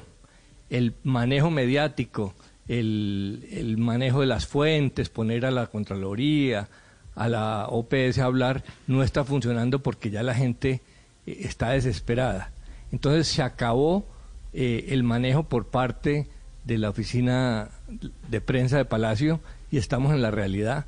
Y al gobierno le volvió, lo increíble es que le volvió a pasar, que llegó de último internacionalmente, que gastó mucho menos, Eh, ya le había pasado una vez. El ejemplo que di el otro día de Israel. Israel ha sido muy eficiente porque el gobierno de Netanyahu se equivocó mucho en el manejo de la pandemia y eso tuvo un costo político gigantesco y está cerca de elecciones. Como tuvo costo político, como la sociedad sí reaccionó, como no le taparon, entonces está tratando de, Pero, Álvaro, el desempeño y con vacunas está demostrando que con audacia, con gestión, con habilidad del gobierno se puede eh, mm. tener vacunado. Pero Álvaro, es que hay una gran diferencia. Felipe, un par de precisiones sobre lo de Israel. Israel tuvo elecciones, ya pasó las elecciones y las vacunas las compraron los privados, las EPS, el sistema de salud privado en Israel. Se la jugaron. Claro. e, eh, hicieron, e hicieron una apuesta también y les fue bien. Pero hay de lo que estuvieran ustedes diciendo donde el gobierno colombiano, con recursos públicos, hubiera hecho una apuesta de una vacuna que no hubiera salido. Estarían pidiendo cadena perpetua. Claro, es que los funcionarios, públicos se, es que los funcionarios públicos se juzgan por resultados, sí, Felipe. Y claro que si les sale mal, les sale mal. Y esta vez les salió mal. La cautela a la que se ha referido Álvaro con mucha precisión. No les ha salido mal. Esas vacunas van a llegar, hombre. Pero Felipe, dejemos la condescendencia. Va, pues no, claro es que, no es condescendencia. claro que van a llegar las vacunas. ¿Y entonces por qué va a salir mal eh, si van a es que ustedes, ustedes parecen como las mamás cuando al niño se le olvida la, la declamación en la, en la sesión solemne del colegio. Hacen fuerza para que le salga bien. No, pues le está saliendo mal. Yo sí hago fuerza para que al gobierno le, salga bien esto. Por, claro por, el bien de Colombia. Claro que yo, también, pero eso no quiere decir que le esté saliendo bien, ni que ya le vaya a salir bien, ya le salió mal, porque llegar de número 60, supongamos, porque vamos en 52, y si llegamos de 60 es que llegamos rápido, ojalá lleguemos de 60. Si llegamos de 60, pues es como un ciclista que llega de 60 en la carrera. Pues sí, uno le reconoce la injundia y de pronto fue que se cayó por el camino, o la bicicleta se le dañó y uno dice, uy, qué bueno, qué valor y tal, pero llegó de 60. Así nos está pasando con las vacunas vacunas. Cualquiera que sea el resultado ya es un resultado mediocre, porque no logramos como Chile, Costa Rica, Ecuador, Panamá, México, Argentina, eh, Brasil, Ahí quedó su solo nombrar los países. Los, el claro, ministro de salud del Estado. Claro, es que yo me siento, es que yo me siento engañado por ya no se corra de la apuesta, usted ya no Pero Dios mío, cuando uno pone Ecuador, cuando uno pone Ecuador y Ecuador le llegaron 8 mil vacunas. En abril del año pasado. Eh, eh, pero, pero perdóneme, Paola, es que mire, para, para contestar, efectivamente yo creo que voy a, eh, estoy a punto de perder la, la, apuesta, espero que no. Pero para no, que, pero para no quedarme en ese tema, aquí dicen, es que los que presagian desastres, yo no solo no presagié desastres, sino que le creía al ministro. Y aquí conté que había escrito una columna diciendo que el ministro era el personaje del año y que la había guardado hasta que hicieran el anuncio. Cuando hicieron el anuncio, la publiqué y asumí el riesgo de decir, el ministro lo está haciendo magnífico bien. Entonces a mí no me pueden meter en ese en, en esa bolsita en la que me quieren meter de que es que no les gusta nada y que lo quieren usar mm. políticamente y que no no no no, yo he estado con el ministro siempre, pero ahora me siento engañado. Pero Héctor, ¿usted sabe qué debate está todo el mundo? El mundo entero Hoy el debate de fondo es no quién llega primero, sino quién adquiere la inmunidad de rebaño primero, que es lo realmente importante. Y eso está por verse. No lo sabemos, no lo sabe ningún país del mundo. ¿Usted qué sabe que de golpe el, gobierno colombiano, que ojalá tenga éxito y, logremos esa inmunidad de rebaño antes de acabar el, el, 2021. Para quienes quieran opinar sobre este tema de las vacunas, nos vamos al fin de semana encerrados, que hoy comienza la cuarentena, y con la larguísima incertidumbre alrededor del proceso de vacunación. Es cierto, larga incertidumbre porque no se sabe, tal vez no se puede saber, y en esto están todos los países la fecha que de no es engaño que no es engaño, Néstor, porque claro que sí es engaño, que no, no, pero es que me parece, me parece que no es justo con el ministro porque el ministro precisamente ha sido tan cauto que lo hemos señalado de no ser preciso en dar la información sobre la llegada de la vacuna. él siempre ha dicho, no es el ministro, él siempre ha la oficina de comunicaciones él siempre ha dicho que era en febrero. Entonces, decir que la palabra engaño la ha utilizado el ministro que es el principal vocero sobre este tema es injusto con él. Puede que sí, yo también comparto con usted, nos demoramos. Puede que las razones existan, que haya muchas explicaciones, nos demoramos. Pero de ahí a decir que está diciendo mentiras el ministro, me parece que no, no tiene ninguna caridad con una persona que todos los días está dedicado a este tema y no duerme y viaja por todo el país y le ha solucionado muchos problemas a mucha gente que pudo haberse muerto si no fuera por la diligencia de él para conseguir, por ejemplo, las UCIs. 9 de la mañana, 19 minutos. En España, a propósito, Enrique, se aplaza la entrega de las vacunas para algunos sectores de la salud. También lo aplazan para marzo. Enrique Rodríguez, en Madrid. Sí, el aplazamiento es el que ha anunciado el gobierno de Madrid por el, por el momento, el gobierno regional de Madrid. El gobierno central ya dice que va a mantener ese programa de vacunación mientras sigan llegando las vacunas.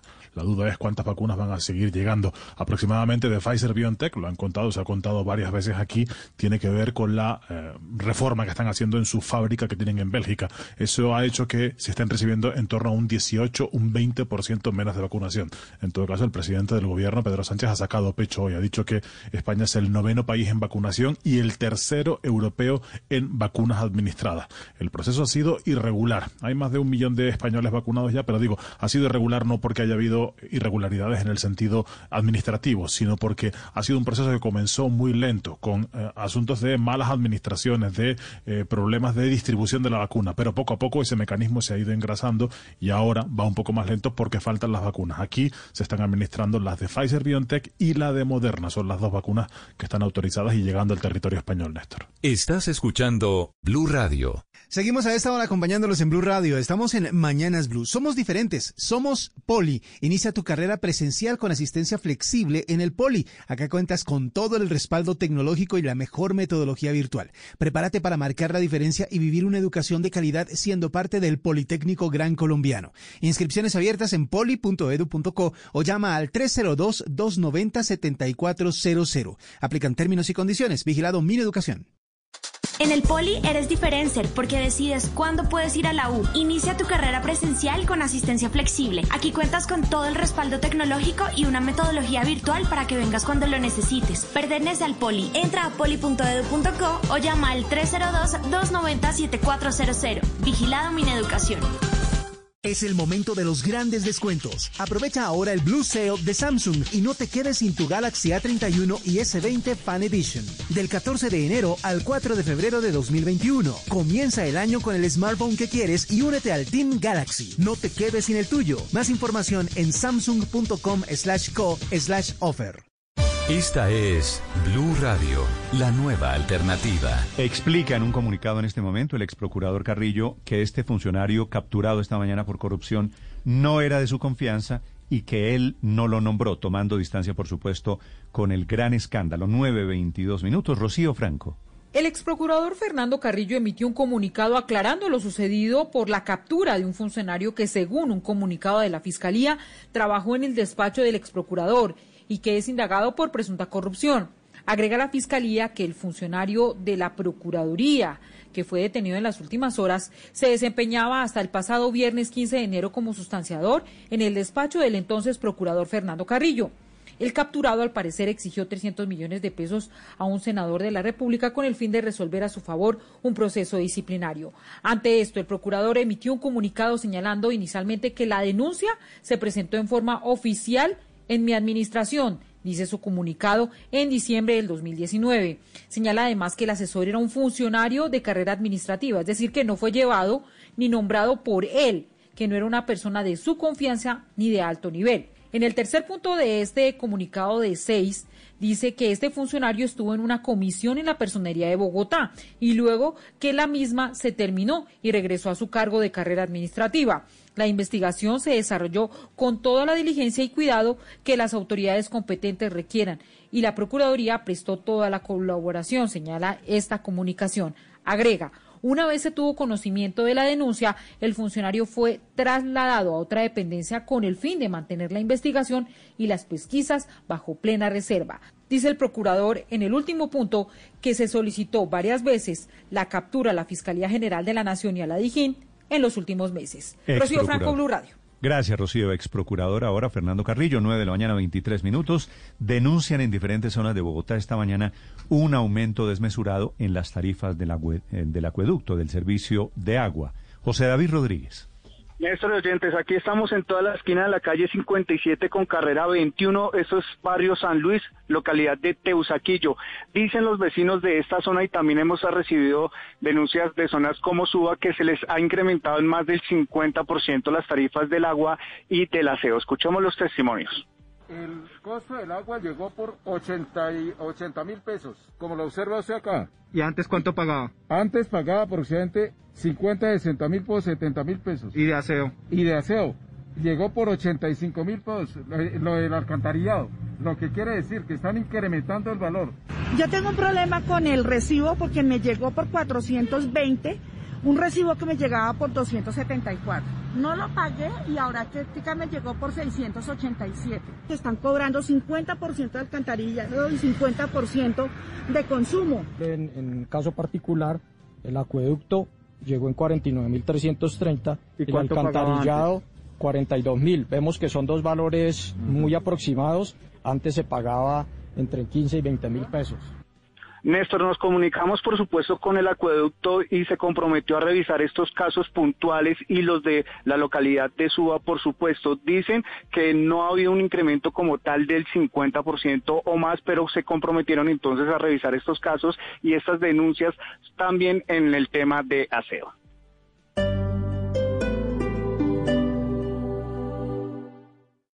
Esta es Blue Radio.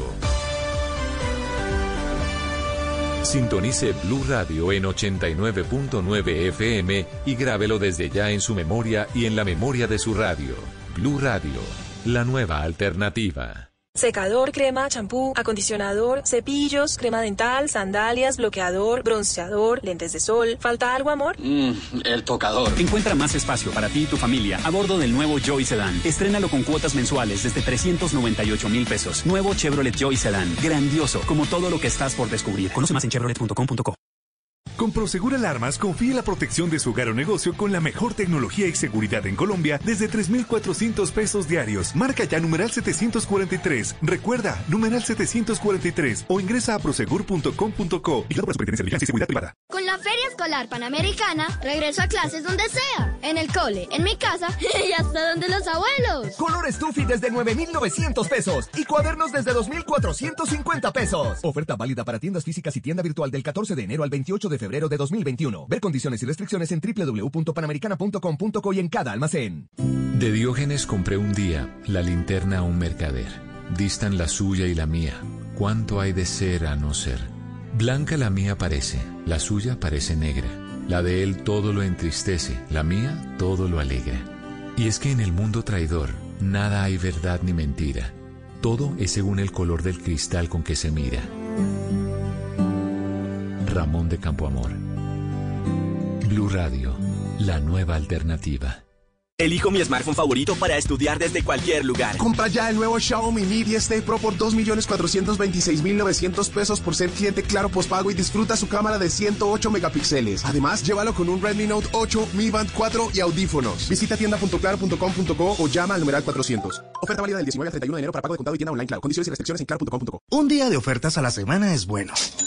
Pero ofertas 7 días a la semana es mucho mejor. En Droguería Alemana te damos más de 800 ofertas todos los días. Aprovechalas también en tu drogueriavirtual.com.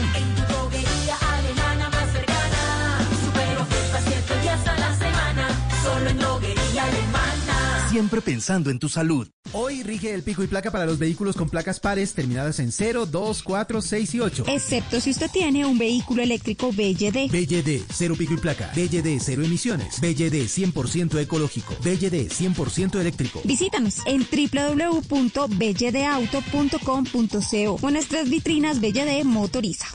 En Blue Radio, tiempo para lavarnos las manos.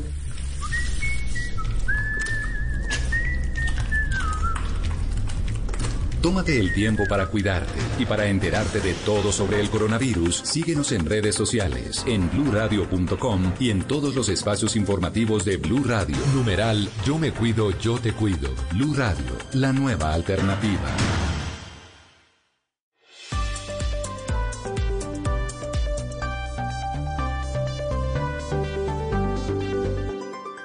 Estás escuchando Blue Radio y bluradio.com.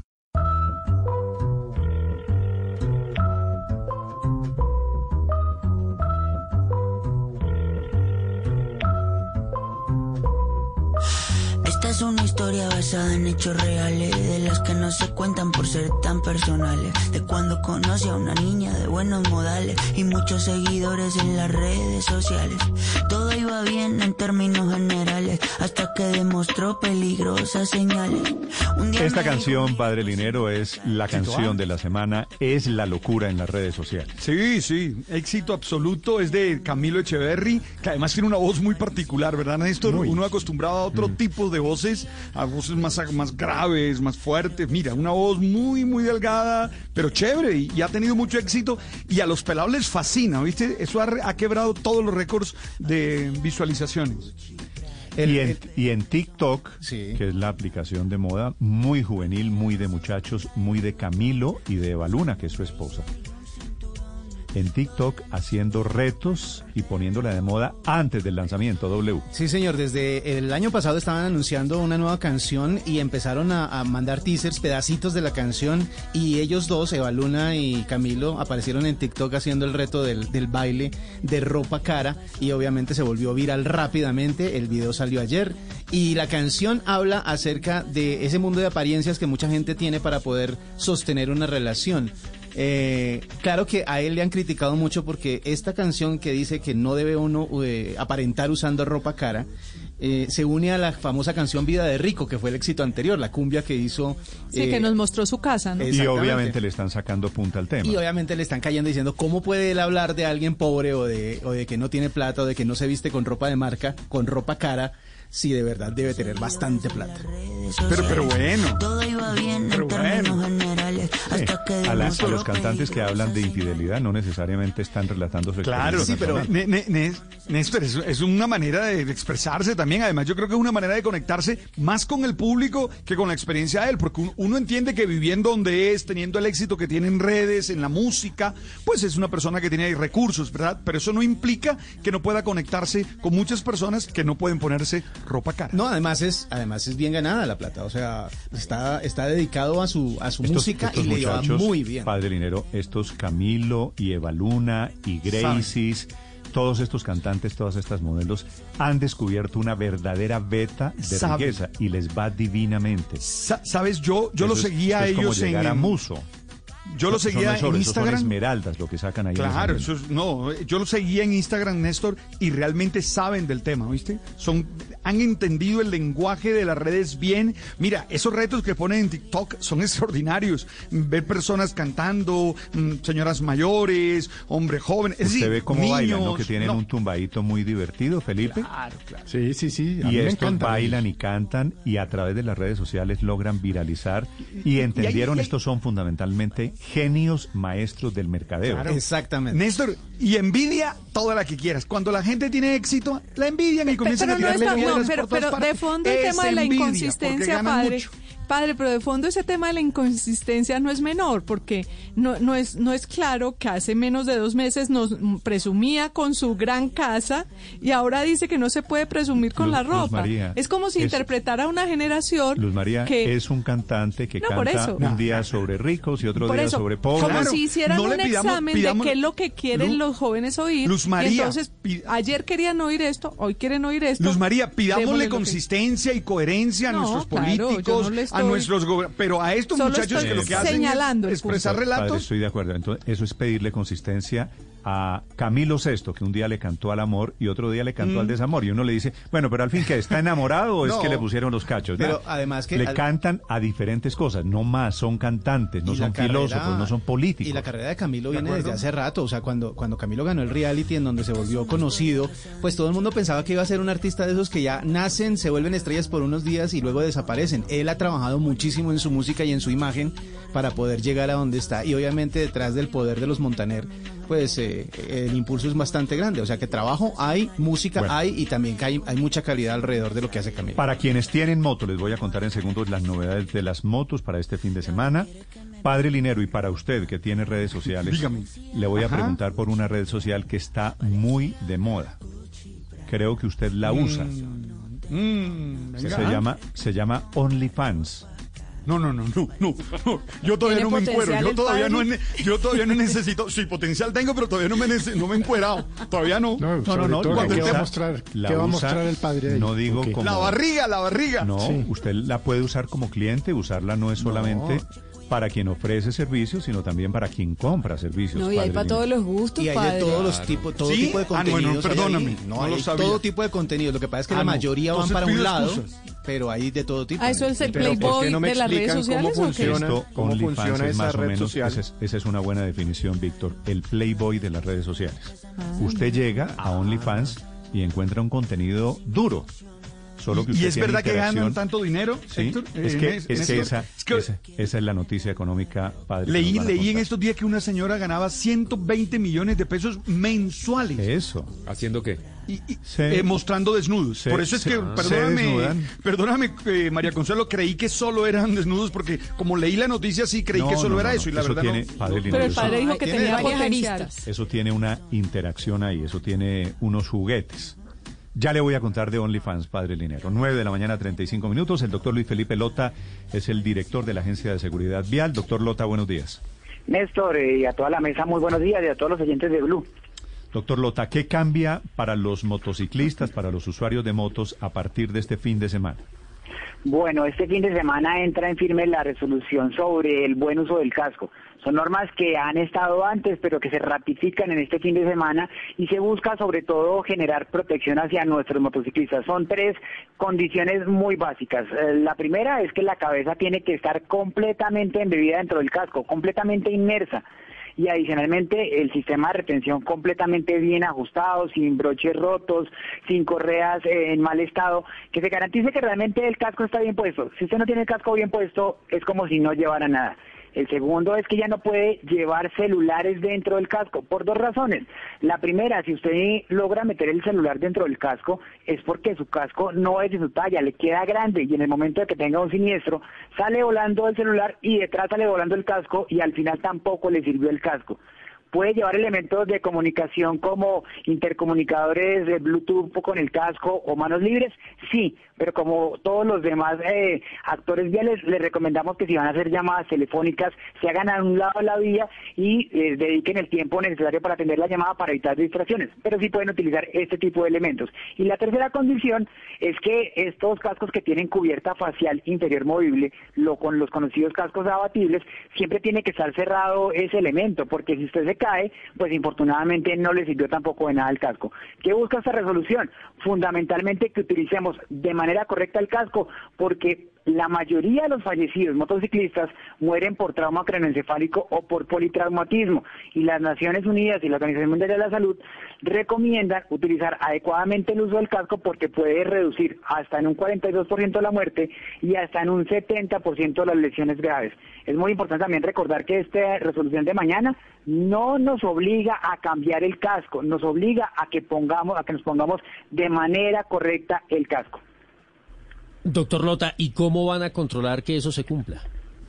Aquí eh, tanto la Policía Nacional como los agentes de tránsito ya han venido y hemos venido generando toda la pedagogía para hacer el control necesario. Es muy importante decirle a los a los usuarios que más allá de estar eh, pendiente de que la policía o los agentes de tránsito nos hagan las revisiones adecuadas, utilicemos el casco de manera adecuada para evitar problemas de nuestra propia salud. Mire, 2.900 motociclistas perdieron la vida el año pasado en siniestros viales, muchos de ellos asociados al golpes en la cabeza.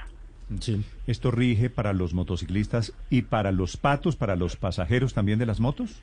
Para todos los motociclistas, tanto conductores como acompañantes o los denominados parrilleros o patos. ¿Y la multa sería de cuánto en caso de que haya alguna infracción, doctor Lota?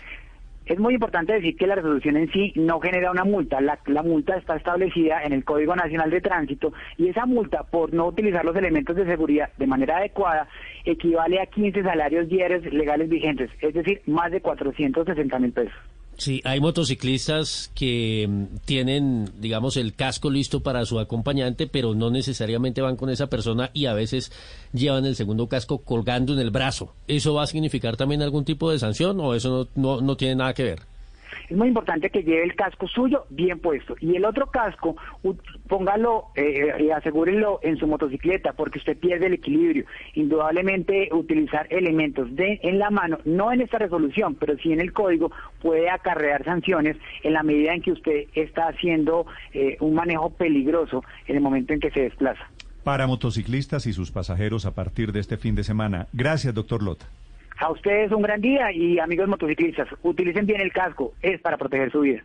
Estás escuchando Blue Radio. Estás escuchando Blue Radio. Es hora de despejar tu mente, poner esa canción que tanto te gusta y darte una pausa activa para disfrutarla. Es tiempo de cuidarnos y querernos. Banco Popular. Hoy se puede, siempre se puede. En la Feria Positiva, Feria Popular Digital para pensionados del Banco Popular, encuentras actividades divertidas, tasas especiales en la oferta diamante, descuentos en comercios aliados, la oportunidad para participar por un Volkswagen Voyage 2020 y muchos premios más. Ingresa ya a feriadiamante.com y conoce todo lo que tenemos para ti. Hoy se puede, siempre se puede. Banco Popular. Somos Grupo Aval, vigilado Superintendencia Financiera de Colombia. Productos sujetos a términos y condiciones de uso. Vigencia del 14 de diciembre de 2020 al 30 de abril de 2021. Autoriza con juegos. Estás escuchando Blue Radio.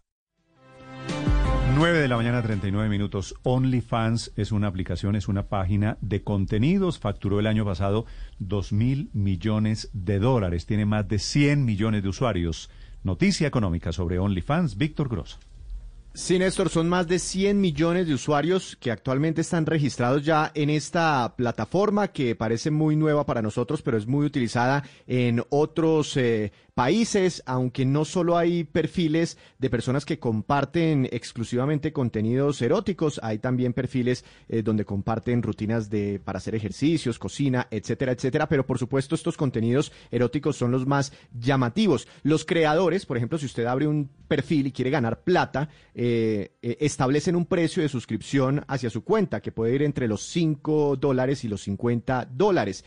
La plataforma se queda con el 20% del total recogido y el 80% va para el generador de contenidos, aunque también genera la posibilidad de recibir pagos por fotos privadas que se envíen o propinas o, u otro tipo de transacciones indirectas. Así que es el fenómeno porque mucha gente, Néstor, venía compartiendo a través de otras redes sociales gratis, gratis, por ejemplo en Instagram, contenidos eróticos y aquí a través de esta plataforma los pueden Lo monetizar. que pasa es que si usted tiene bajado OnlyFans, convenza, padre Linero, a su señora Mm. de que es que usted está viendo un curso de cocina. Un chef. No, no, no, no, olvídate.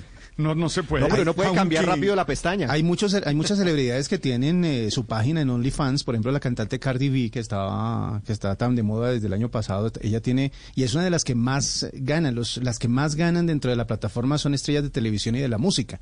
Obviamente, lo que pasa es que el 80% del contenido que se encuentra es erótico dentro de la dentro Y de se la está plataforma. quedando con el sello de No, ser una eh, erótico plataforma- y, a- y hasta pornográfico. Sí. Estoy leyendo aquí y es más que erótico, es pornográfico, es vaina de ¿Está explícitas. leyendo o viendo? Sí, sí, sí. No, no leyendo. yo esa vaina no bajo, y esa sí es, esa no tiene ni siquiera previews, ¿no? Esa es de si usted no se suscribe no ve absolutamente nada.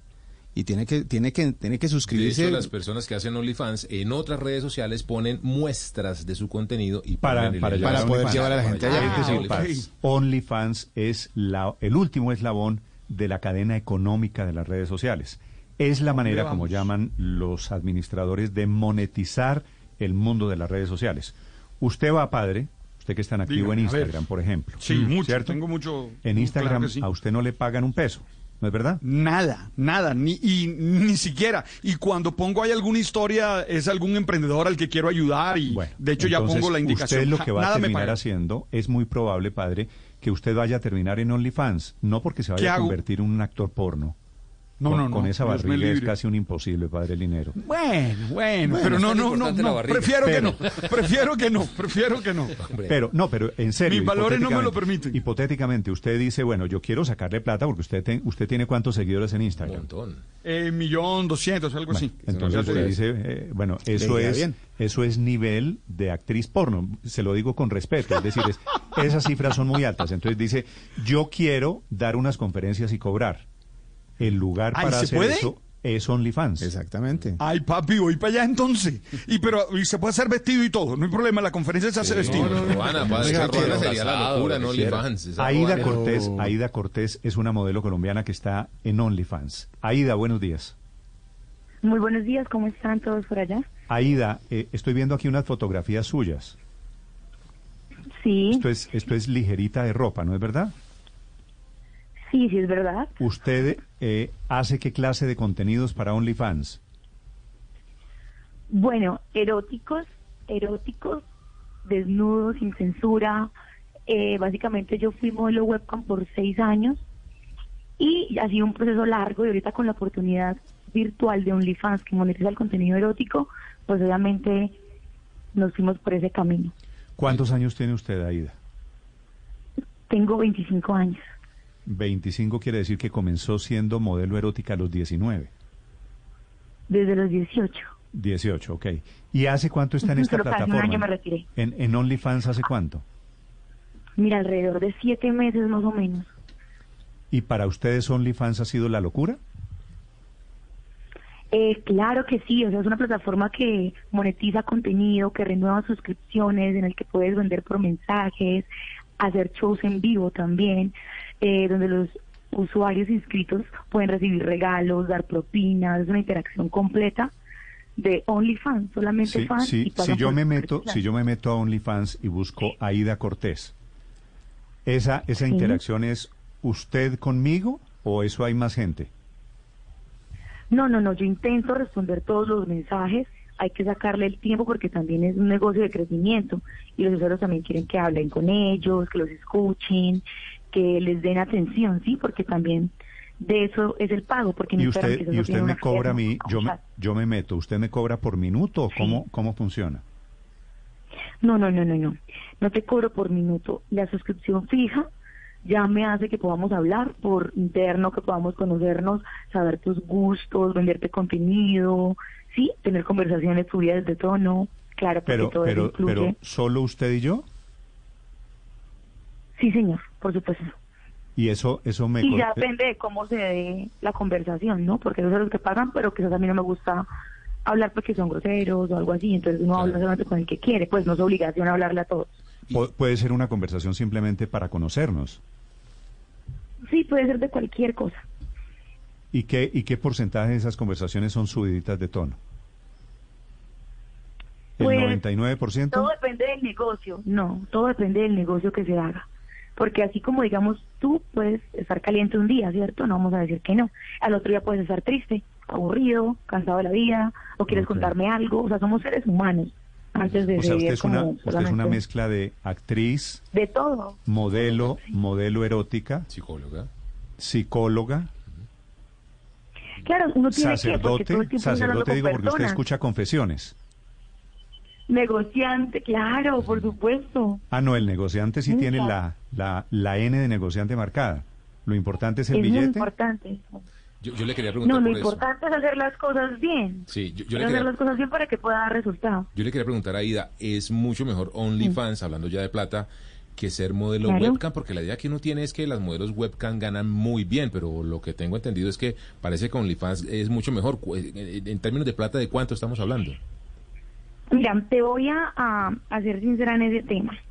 No solamente, o sea, los modelos webcam pueden entrar sin fama y facturar algo, pero OnlyFans tienes que tener ya el público detrás que te apoye y que esté dispuesto a pagar por tu contenido, que es importante. Eh, pues mira, generalmente hablamos de cifras grandes. Yo estaba hablando ahorita en una entrevista con, con la W, la W Radio, y allí dije la suma, de hecho, entre 90 y 120 millones de pesos por ahora.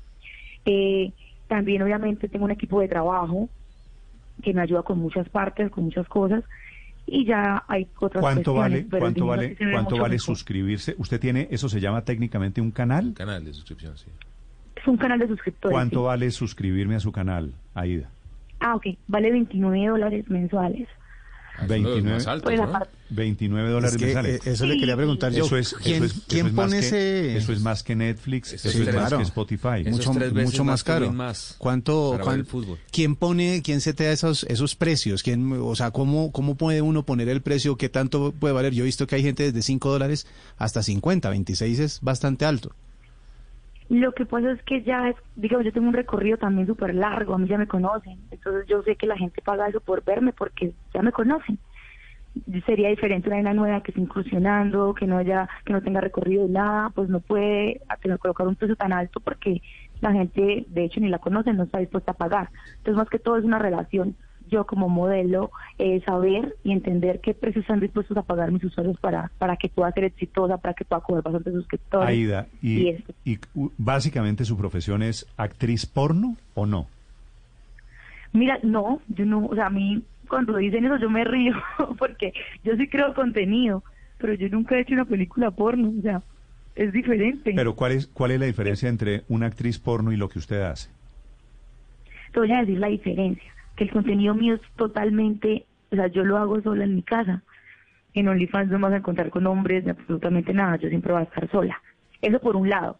Por otro lado, porque la industria porno es grabar contenido para páginas públicas que se encargan de monetización de monetizar por visualización, tienen contratos con actriz pornos, tienen directores de video, actúan las escenas, es súper diferente, yo no sé cómo se maneja ese mundo, pero siempre he creado contenido para usuarios personalizados, ¿sí me entiendes? Entonces ha sido como un nicho de modelaje webcam, es como hablar de la diferencia del modelaje webcam al porno. O sea, que no inventen que saquen la mano por la pantalla va a ser porno. Pero usted ofrece contenido pornográfico. Está sola, pero ofrece contenido pornográfico. Es contenido desnudo, pero pornográfico no.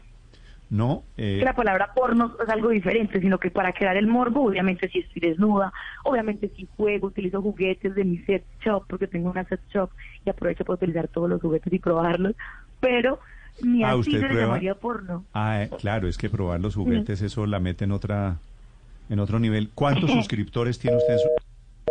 Mm. Ay, hombre, se nos acabó la suscripción. Se acabó. Por pagar 5 dólares. Mete otros 29 dólares. 29 dólares. La suscripción. siguiente largo. ¿Metemos otro token, otra monedita? No. ¿Sabe qué iba a preguntar, Néstor? Yo le quería preguntar por las dificultades, porque hasta ahora todo parece una vaina súper bacana, ¿no? Para, algún problema debe tener, alguna situación difícil debe tener. no, pues no, ella ya dijo que con la gente que la trata mal o que tiene un lenguaje que no le gusta no se mete. Me dice un oyente que está en la página de esta señorita Aida Cortés y que sí tiene videos teniendo relaciones con otras personas. Con otra mujer. pero, además un par de, contenidos con, otra mujer. ¿Y usted y usted es cliente de ella? No, no, no. Eso apareció también en un amigo. Pero pornografía, la, definición de pornografía es descripción o representación de escenas de actividad sexual. Mm. Es decir, perdóneme, a ver, padre, espere que le acabo de meter la monedita. Aida, ¿me escucha? Claro que sí, he escuchado. Aida, eh, me está escribiendo un oyente, me lo confirman aquí, que usted sí tiene relaciones sexuales al aire. Ok, al aire no es al aire. Al aire son videos filtrados personalizados que hice con algún novio o novios, pero eso no quiere decir tampoco que sea porno. O ustedes nunca se han grabado teniendo Es algo más amateur, que se filtra, pues puede ser, pero no llega a ser porno, por nada del mundo.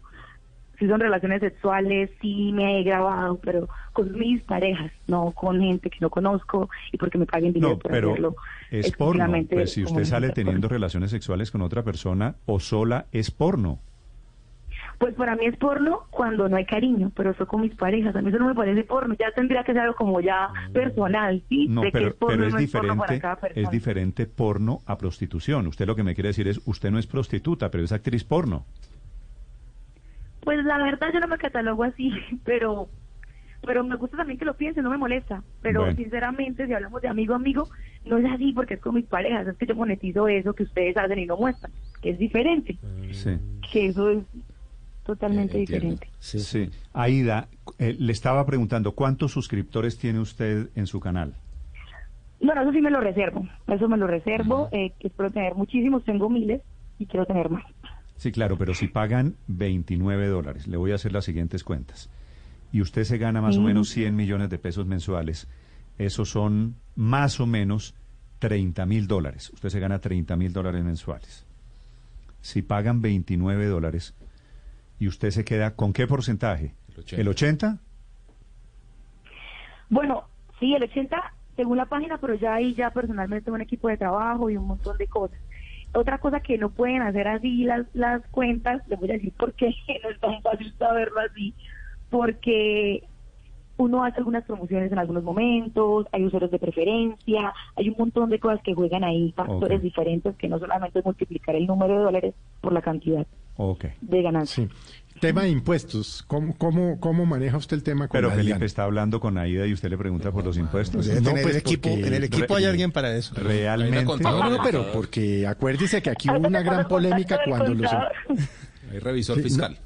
No, pero sí tiene contador y revisor y todas esas cosas que exige la ley.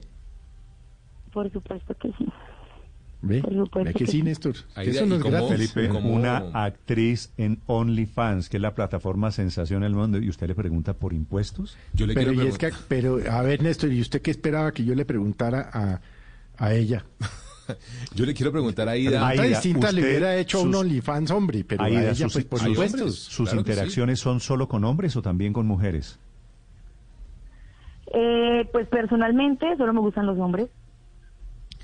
Pero tengo un video con Sara Jay, que también es creadora de contenido. Entonces, ahí sí me desmiento. Pero personalmente en la vida real me gustan los Mire, hombres. Aida, lo que, lo que me interesa de esto es OnlyFans, que digo, es una sensación en el mundo de las redes sociales, de las aplicaciones, en el mundo de esta economía digital. ¿Qué, qué sabe usted sobre OnlyFans? ¿Qué, ¿Qué relación tienen ustedes, los generadores de contenido, con la plataforma que les da la opción? Ok, este, OnlyFans es una plataforma de contenido digital variado, puede ser desde erótico, pornográfico, eh, chef, ejercicios, hay nenas que no quieren rayar lo pornográfico, pero hacen ejercicios en bicicletas cortas y también les funciona, ¿no? Todo es como tú te puedas acomodar. Entonces creas el contenido, los usuarios pagan una plata, un, un dinero mensual, se renueva si ellos quieren como Netflix y la idea es mantenerlos, ¿no? Porque he visto, digamos, que a veces las nenas famosas que en OnlyFans les llegan solo el primer mes, pero cuando se dan cuenta que no es lo que esperaban, pues se vuelven y se van.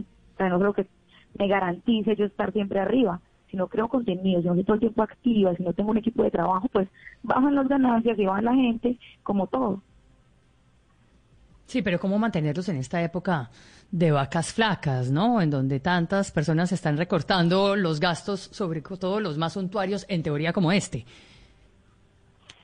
Pues yo creo que todos estamos migrando hacia el mundo virtual, no solamente las modelos, sino también las tiendas, ya todo es digital, ya los negocios todos son digitales, es el mundo ahorita, es la era digital lo que está dando dinero y somos conscientes de eso. Todo el mundo quiere estar en las redes sociales ahora, los que antes no conocían, no sabían manejar un computador, en esta época están aprendiendo a hacerlo y se están interesando por el tema, entonces ahí, ahí entramos a hablar de lo negativo y lo positivo. La pandemia también ha sido un punto positivo para digitalizarnos, para saber que en la red también hay muchísimo dinero. Entonces, ahí está una plataforma como OnlyFans claro. que también nos puede generar un montón de contenido Aida, y de dinero. Pues.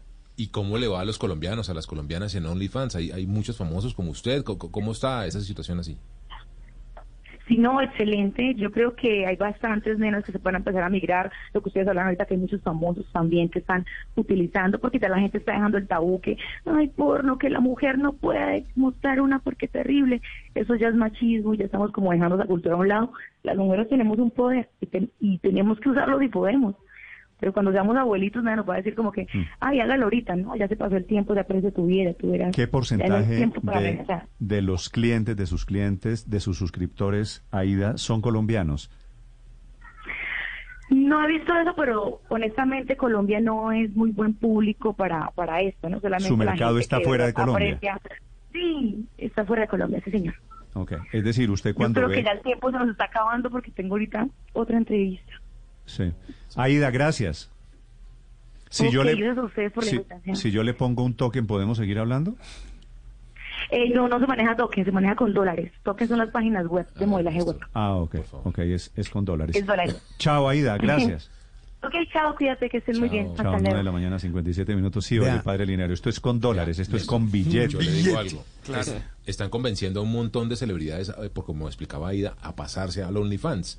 Eh, a través de Instagram, modelos de lencería y demás, de vestidos de baño, termina pasándose a OnlyFans a hacer contenido un poco O más sea, subido, padre Linero, porque les va conclusión. muy bien. El tema erótico, pornográfico, cualquiera que sea el apellido que usted le quiera poner, es apenas un pedacito de OnlyFans, la Claro, plataforma pero- más Claro. importante para monetizar contenidos en redes N- sociales. Néstor, cambi- cambió el mundo. Definitivamente lo que estamos es ante un cambio del mundo.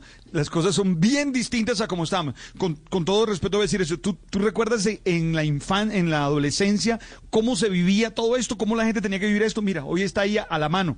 Cosa Sí, rarísima. Pues la tecnología lo acerca, pero vea, Esto la- en, su, en su infancia, en su adolescencia, bueno, no usted, padre Linero, esto era No, no, yo no Playboy. podía. ta- Yo era- estaba zampado en el seminario, pero en esa época conseguí una revista, era Pero- una vaina pero era la gente que complicadísima. volanteaba Pero es al en el revés, centro padre, no las está a la tarjetas. mano, es virtual.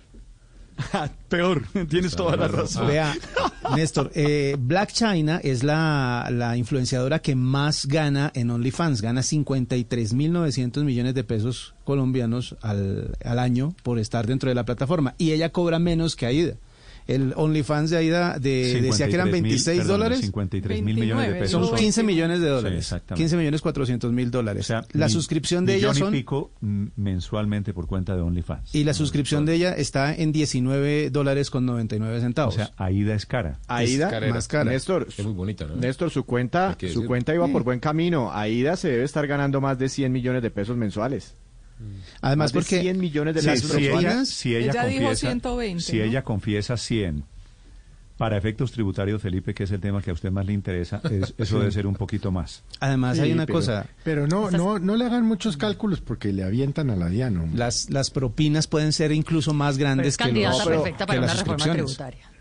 No, no, no, pero recuerden que en la pasada ley de financiamiento quedó Claro, el tema de la si ella retención en la fuente para modelos web. Y Claro. quién sabe si a través de una plataforma internacional se desvíe esto, es decir, co- como ha ocurrido con otras plataformas que no pagan impuestos en Colombia, ese es un tema también muy importante. Sí, pero si el dinero le llega a gobierno ha ella. venido haciendo un, un esfuerzo, el gobierno ha venido haciendo un esfuerzo para que todas estas plataformas internacionales, también las de video, otras plataformas, dejen algo de plata aquí. Y ya lo estaban haciendo las, las páginas como tal eh, de, de webcam y a través de estas plataformas tal vez se van a desviar seguramente algunos recursos. Lo que pasa es que son dos, son dos ingresos distintos, pero nos metimos en el tema tributario que es muy aburrido. Pero- que no le interesa. pero que no le interesa a nadie, sí, solo a Felipe, pero pues aquí paga OnlyFans, que gana plata con, con actividades que se producen desde aquí, y gana la modelo, ¿no? Entonces, y ambos tienen que pagar. Lo que hay en las reformas tributarias es para que le cobren a las plataformas. Ella, pues es como por- como cualquier servicio, ella es como, no sé, como cualquier persona que vende cualquier Es- servicio, claro, un abogado, economía- un contador, es la etcétera. economía, la economía colaborativa, eh, Héctor, tal cual. Así, pues compararlo suena muy raro, pero es tal cual. que- es una persona claro. que lleva a un domicilio, que recoge una hamburguesa y la pone en su casa. Es lo mismo lo que que- hace eh, eh, OnlyFans. y de, es y acuerdo con los lo ingresos paga y de acuerdo con los ingresos tiene que pagar el impuesto de renta como cualquier otro que presta un servicio, claro. Mm. Pregunta una oyente, padre, que si se va a animar, que ella está lista para la suscripción. Ruani fans, Ruani fans. Pero, pero, pero, pero, no, pero, ojo, sí. padre, le- Puede le ir por digo los en 30 serio, dólares. Padre, Esto se no me tiene que a- ser, no tiene que ser porno, no. contenido porno. no, no, no. Es eso que llamaban- también, ¿no? Esto en realidad en la práctica es eso que llamaban prepago, me parece, que es como compañía pero virtual. No, no, claro, es que prepago asumió un una cosa, digamos, pues de prostitución, pero no necesariamente era eso. Prepago eran unas personas de compañía las que, que podía incluir servicios sexuales eventualmente, pero pues la gente que viajaba y no sé qué, entonces pues buscaba a alguien y le pagaba porque estuviera con él. Eh, Y eso es parte de no la extorsión necesa- del No servicio, necesariamente tener de re- relaciones sexuales. Ahora ese servicio pues es virtual. Usted, eh, Paola, ¿usted pagaría por ver al padre Linero? ¿Haciendo qué? Sí, esa es la pregunta. Rezando, Paola, rezando, rezando. Con el rosario en la mano. Padre, no, ni- no. Oiga, Sí, pero a saldría- propósito, saldría No, gracias. a Muy bien, propósito, muy cara para ser virtual, ¿no les parece muy caro o eso es un Sí, precio claro, que pagarían? caro, Es que muy lindo. Luz María. Es muy lindo. Es que es casi más de 100 mil, más no- 120 mil eso pesos. no vale al mes. ni Disney Plus con Netflix, Por eso el mercado Amazon es internacional. juntos, más Win No, Sports. por eso No, el no, mercado le, pongo una más fácil. Spotify, que es muy probable que usted lo tenga, Netflix, todo eso es más barato que AIDA, una Papi, no. actriz webcam en una plataforma. No pago Spotify, no pago Spotify, voy a pagar eso. Padre, hay uno. Padre no paga. 10 de la- 10, dos minutos.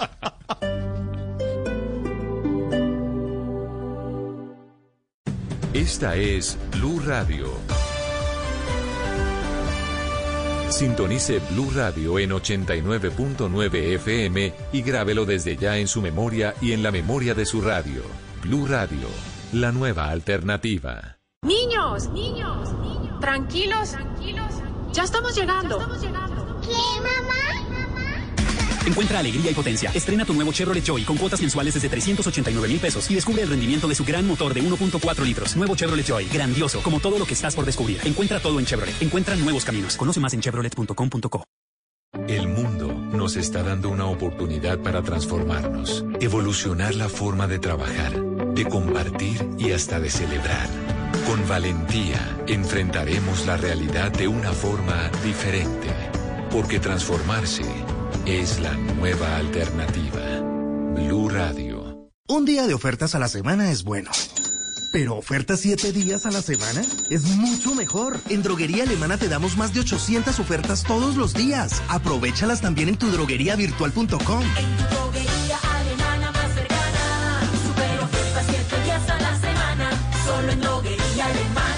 Siempre pensando en tu salud. Con el internet de ETV disfruta el triple de velocidad. Compra un plan dúo de 50 megas y recibe 150 durante 3 meses. Llama ya al 371-4000. ETV es experiencias por toda Bogotá. Oferta válida del 17 al 31 de enero de 2021. Aplican términos y condiciones. Fotón, fotón, fotón, fotón. Fotón, líder mundial en venta de camiones livianos y el segundo camión más vendido en Colombia.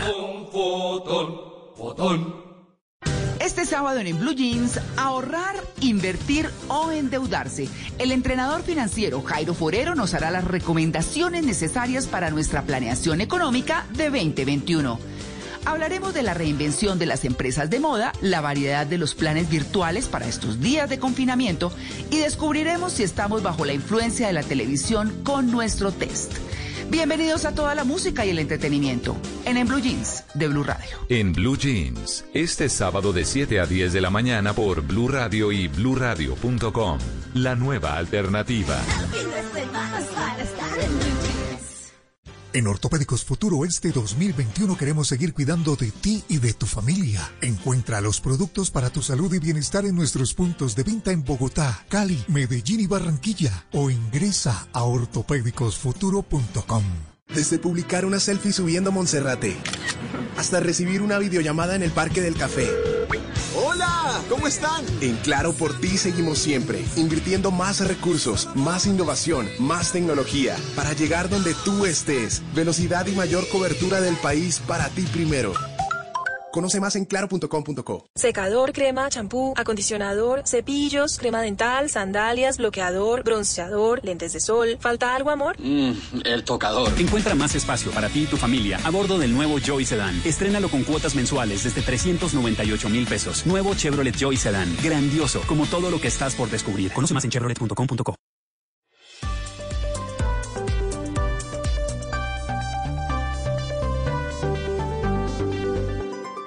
Estás escuchando Blue Radio y bluradio.com. Ahora 10 de la mañana, 6 minutos. Están conociendo esta mañana revelaciones, recomendaciones, entre comillas, del gobierno de Venezuela a Alex Saab. Más pidiéndole que no revele los secretos que tiene sobre el gobierno de Venezuela. En Caracas, con el escándalo Santiago Martínez.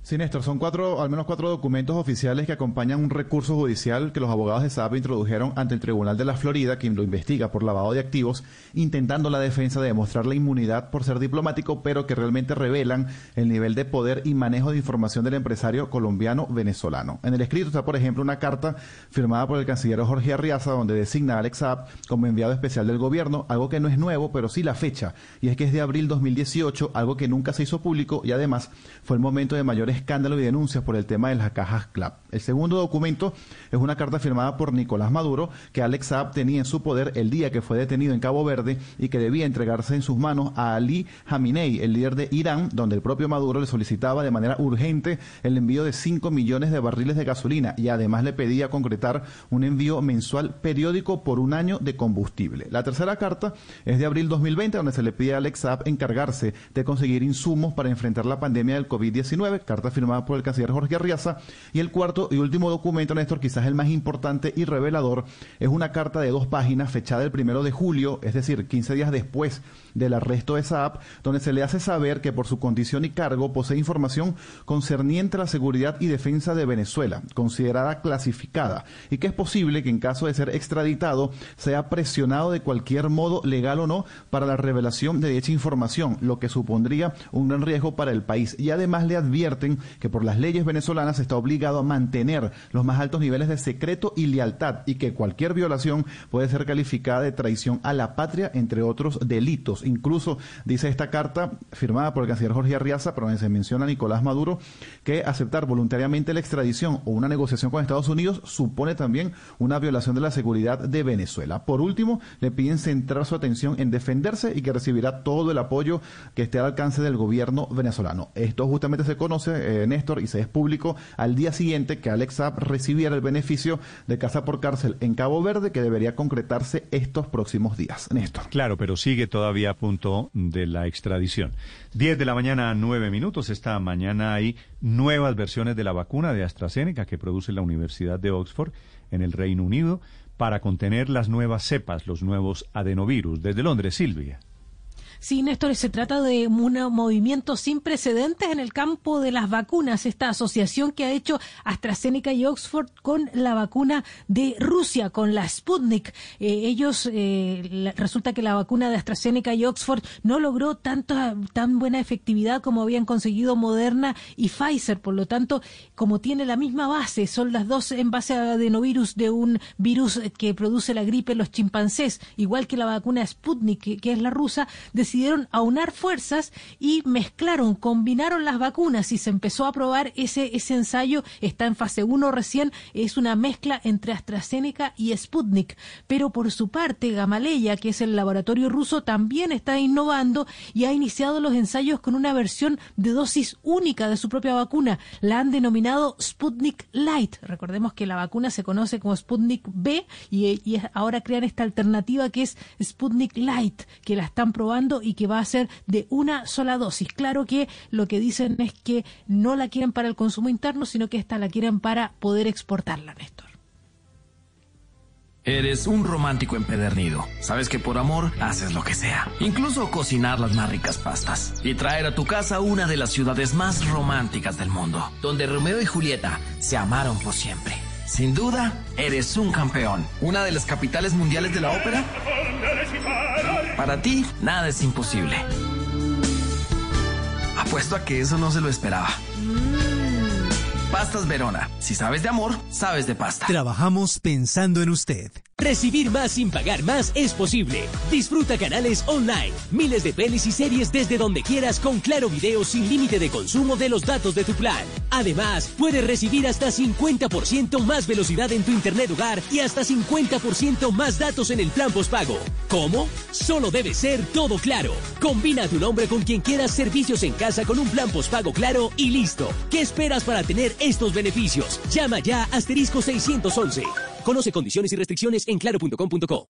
Esta es Blue Radio, la nueva alternativa. Tarea para hoy viernes, padre. Néstor, sigo pensando en que las familias tienen que encontrar espacios para pasar este fin de semana. Juntos, Néstor, sin salir, cumpliendo todas las normas de bioseguridad. Hombre, la situación no está. Cuando la cifra de 50 mil muertos a mí me pega muy duro. Ayer pensaba en todas esas familias. Entonces, tarea, buscar espacios familiares, lúdicos, para este fin de semana. Obviamente con creatividad, Néstor. Si la vez pasada hicieron juegos, miren a ver qué pueden hacer esta semana, pero por favor, a estar juntos, a cuidarnos y a no salir. Feliz cumpleaños, Tito. Gracias, Néstor. Muy amable. ¿Cuántos años estamos 51. Modelo 70. soy. ¡Uy! Un bebé. ¡Uy, brother! Gracias, gracias. Happy birthday to you. Le voy a regalar una suscripción al canal de AIDA. Me dicen que hay otra clase de contenido muy interesante, no solamente AIDA, sino hay otras. Sí. ¿no? Ahora, eh, ojo, no- porque no- es un bebé. Pero no al año o solo un mes le va a dar Néstor. No, no, Un yo le anual regalo- por lo menos, Yo soy como el padre del dinero. Solo la del mes. 29 es suficiente, 29 dólares. Suficiente. Hombre, No, Puede ser. Es que para, feliz- para algunos temas, Feliz cumpleaños. para algunos Tito. temas hay que ser tacañete, para algunos temas hay que ser. Para los regalos no, padre. Para los Usted es regalos para no. todo. Tito, de corazón, feliz cumpleaños, Gracias, que sean Néstor, muchos más y que, Tito, sean, feliz eh, cumpleaños. y que sean en esta casa. Noticia económica del momento, Víctor. Néstor, el parque automotor en Colombia cerró el año pasado con un poquito más de 16 millones de vehículos registrados, de los cuales el 59%, es decir, casi 10 millones, son motocicletas. Hay casi 10 millones de motos circulando por las ciudades y carreteras. Bogotá sigue liderando el top 5 de las ciudades con más motos registradas, con más de medio millón. Después Envigado, 453 mil. Sabaneta, 300 mil. Girón, 290 mil. Y Funza, en quinto lugar, aquí en Cundinamarca, con 230 mil. Recuerde que muchos propietarios prefieren matricular sus vehículos no en ciudades, sino en municipios más pequeños por temas de costos, porque por ejemplo Funza, aquí en Cundinamarca debe tener cerca de 100 mil habitantes, pero tiene 230 mil motos registradas, eh, más de dos veces su población. Cerramos también con 6 millones 453 mil vehículos como camiones, carros, buses, busetas, y este, este segmento representa el 40% de todo el parque automotor. El mercado de segunda también se vio muy afectado el año pasado, eh, Néstor, por el COVID, por la crisis eh, económica. Se realizaron un millón setenta y siete mil trámites de traspasos, lo que significa una caída del 16%. Y hay otro dato que me llama mucho la atención. En Colombia, eh, 15 millones 494 mil personas tienen licencia de conducción, de las cuales 11 millones 200 mil son hombres, la gran mayoría, casi el 73%, y solo 4 millones 200 mil son mujeres con licencias de conducción, el 27%. Yo pensé que eh, eran más las mujeres con licencias de conducción. Hay 820 mil eh, menores de edad, menores de 18 años, con su licencia de conducción. Hablando de noticias económicas, el negocio del día esta mañana sobre el mundo empresarial, Juan Fernández. Néstor, sí, hoy le voy a hablar de todo ese entorno que significa para las empresas la llamada cuarta revolución industrial, que es al final todo ese cambio tecnológico que está modificando la forma en la que vivimos, trabajamos y nos relacionamos y que también tiene un impacto en las empresas y los negocios. Sobre ese tema, el, Colegio de Estudios Superiores de Administración CESA está eh, publicando y adelantándonos un eh, informe en el que deja ver cómo andan las empresas en cuanto a la capacidad de innovación para la creación de nuevos eh, productos y servicios, el entrenamiento de sus colaboradores, así como la implementación de nuevas tecnologías en sus operaciones debido al impacto de la pandemia. Los resultados vienen de 129 empresas privadas grandes y medianas de Perú, México, Chile y por supuesto Colombia Colombia. Y ahí hay datos interesantes como los siguientes. Eh, siete de cada diez empresas, para adaptarse a la coyuntura generada por la pandemia, se vieron obligadas a cambiar las estructuras de sus negocios.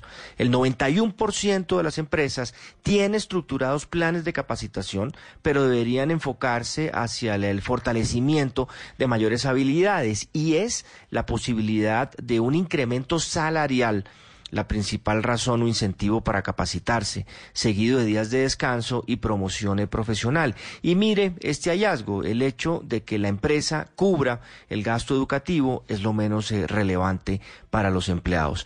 Sobre tecnología, lo siguiente, las empresas indicaron que su principal fuente de financiación a la hora de emprender actividades de innovación son los recursos propios o la caja de la compañía. Y puede que el hecho de que la principal fuente de financiación sean esos recursos eh, propios es una de las eh, principales barreras a la innovación, pues implica que solo empresas con una alta liquidez podrían emprender proyectos de innovación. Otro dato interesante para terminar, más del 80% de las empresas usan Internet para su actividad productiva, pero en Colombia esa cifra no llega ni a la mitad y se ve que muchas eh, no tienen siquiera una página web y solo el 40% pues tiene instalados eh, soluciones de comercio electrónico. Así que al final Néstor, esta movida de hoy eh, basada en ese estudio del CESA, pues deja ver falencias en la forma en la que las empresas se adaptan a estos nuevos tiempos y por supuesto a estos nuevos modelos, Néstor. Estás escuchando Blue Radio. Comeva me da tranquilidad. Estoy ahorrando para complementar mi pensión y tengo a mi familia bien protegida. Todo con el respaldo de nuestra cooperativa. En Comeva somos miles de personas cooperando para hacer realidad nuestros sueños. Asociate. Ingresa a www.comeva.com.co slash cooperando somos más fuertes. Comeva nos facilita la vida. Es el momento de los grandes descuentos. Aprovecha ahora el Blue Sale de Samsung y no te quedes sin tu Galaxy A31 y S20 Fan Edition. Del 14 de enero al 4 de febrero de 2021. Comienza el año con el smartphone que quieres y únete al Team Galaxy. No te quedes sin el tuyo. Más información en samsung.com slash co slash offer.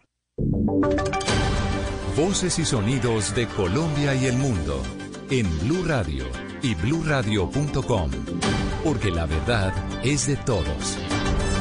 A esta hora la actualización de las noticias de Colombia y el mundo son a 10 de la mañana 18 minutos.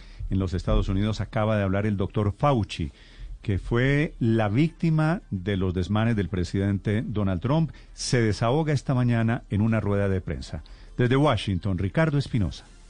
Así es, Néstor, el doctor Anthony Fauci está de regreso, pero en realidad no se ha ido el experto en enfermedades infecciosas, sino que estaba marginado, estaba casi a un lado, lleno de críticas y comentarios debilitantes, dice, del expresidente Donald Trump, y ahora habla de nuevo con la autoridad de la Casa Blanca. Considera que está liberado, que se siente con el respaldo de un gobierno favorable a la ciencia, que ha adoptado sus recomendaciones para combatir el COVID-19. Así le respondió a una broma que le hizo hasta un reportero diciendo que él ya había citado de manera irónica dos veces al presidente Trump. Así, sí, así fue el, el momento.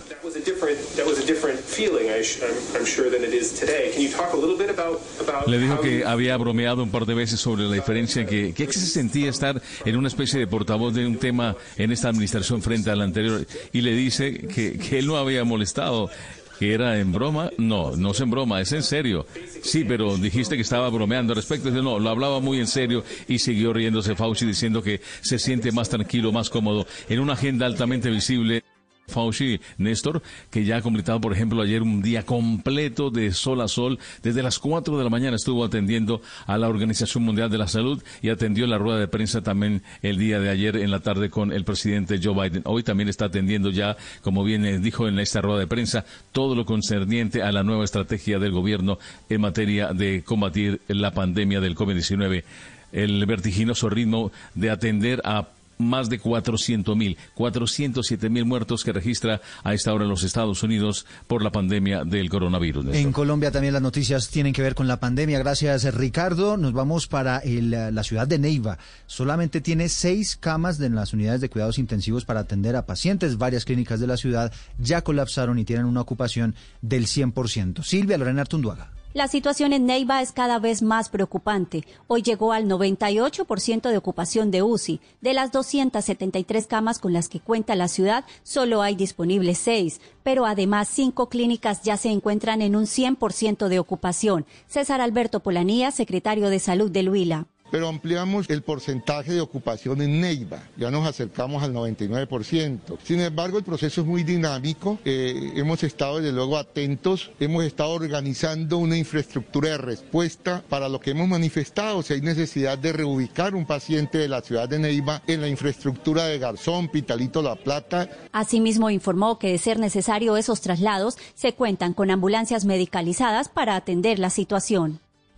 La aerolínea Viva Air va a tener que pagar una multa de 175 millones de pesos por las injusticias que se habrían cometido a la hora de cambiar los itinerarios de los vuelos durante la pandemia. Marcela Peña. Y esta fue la conclusión a la que llegó la Supertransporte luego de analizar quejas de 23 usuarios que tuvieron problemas durante el reembolso. El ente de control llegó a dos conclusiones. Por un lado, Viva Air impuso un término distinto al que dice la ley para reclamar esos tiquetes a través del voucher y en segundo lugar le puso un único uso a los vouchers, lo que implicaba que si usted no compraba un tiquete de mayor valor, pues podía perder el saldo a su favor. Viva Air ya respondió en un comunicado, dice que va a interponer los recursos que haya lugar contra la decisión y que actualmente su sistema permite que usted use el voucher las veces que sean necesarias hasta que se agote el saldo y que además tiene un año para eh, usarlo en nuevos vuelos y se ha visto afectado por cancelaciones debido a las restricciones de la pandemia.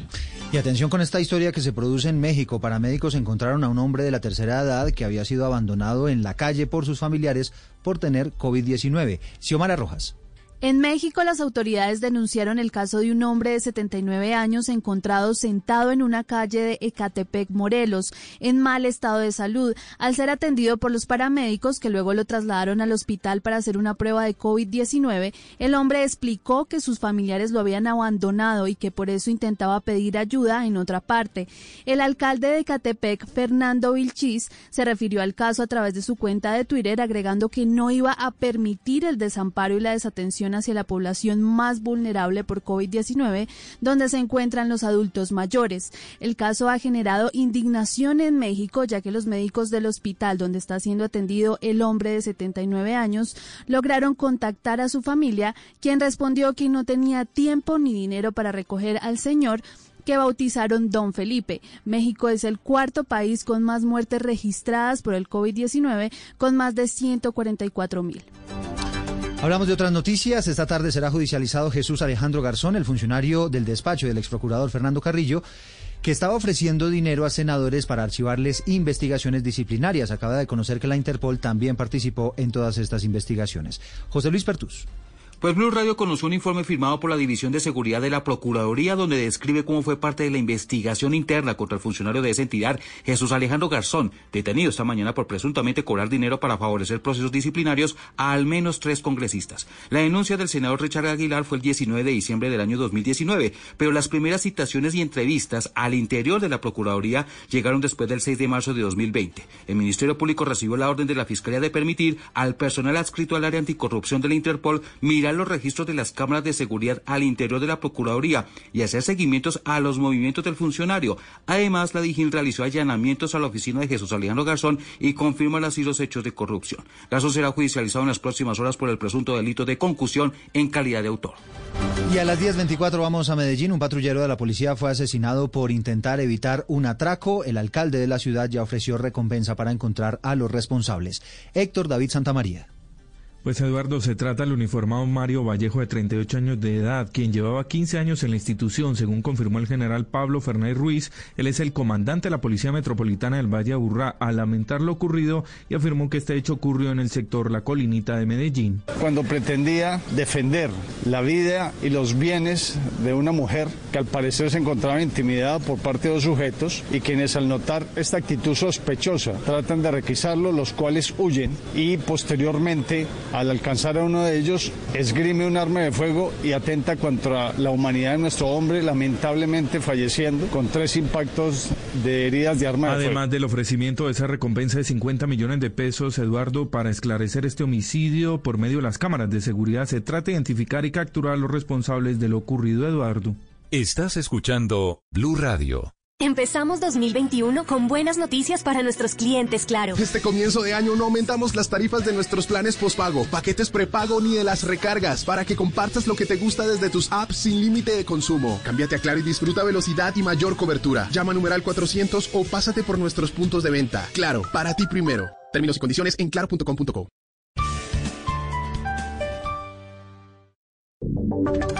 Y ahora en Blue Radio, la información de Bogotá y la región. El ex candidato a la alcaldía de la ciudad, Miguel Uribe, ahora en plan de hacer política, está advirtiendo que Bogotá ha sido la ciudad con los peores resultados, los peores índices en el manejo de la pandemia. Juan David Ríos. Pues Eduardo, Bogotá ha sido la ciudad que más casos con COVID-19 ha presentado desde que inició el 2021. En estos 22 días de enero ya van 103.907 casos nuevos por COVID-19 y más de 2.000 muertes. El ex candidato por la alcaldía, Miguel Uribe, en un tuit pone una gráfica de Pro Bogotá, donde la ciudad tiene cerca de 800 contagios por millón de habitantes y está muy por encima del resto de las ciudades. Dice expresamente que este es el resultado de improvisación y mentiras. Le pide a la alcaldesa que para corregir debe reconocer los errores. Lo cierto, Eduardo, es que la ciudad tiene ahora 45.152 casos activos con COVID-19 y en total ya van 576.011 casos. Y a las 10 de la mañana, 26 minutos, José David Rodríguez reporte esta mañana de un accidente de tránsito en el sur de Bogotá. Falleció un niño de 7 años. Hola Eduardo, aquí estamos, calle 44B Sur con carrera 7205. Este es el sector, el barrio Las Delicias en el sur de la ciudad. Lamentablemente hay que reportar, Eduardo y oyentes, un menor de 7 años, lo que nos confirman autoridades, un menor de 7 años de nacionalidad venezolana, pues fue arrollado por una motocicleta que iba en el sentido norte-sur, o más bien sur-norte, lo que nos dice el reporte que nos acaban de confirmar las autoridades. Iba con su familiar de la mano, al parecer había una señal que decía prohibido pasar por esa zona y lamentablemente estas personas pasaron y fue ahí cuando el menor pues fue arrollado por esta motocicleta. Fue llevado al hospital de Kennedy, pero nos confirman las autoridades, Eduardo y oyentes, lamentablemente este menor de siete años falleció.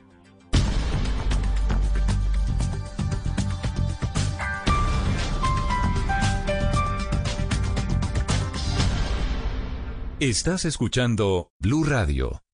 Estás escuchando Blue Radio. Levántate, haz una lista de todo lo que quieres hacer en el día y prepárate para hacerlo realidad. Es tiempo de cuidarnos y querernos. Banco Popular. Hoy se puede, siempre se puede. Hola, soy María Cecilia Botero y hoy quiero invitarte a que te conectes con la Feria Positiva, Feria Popular Digital para pensionados del Banco Popular, donde tenemos muchas actividades y beneficios especiales. Una feria diseñada exclusivamente para la generación que lo merece todo. Ingresa ya a feriadiamante.com y convierte tu día en un día extraordinario.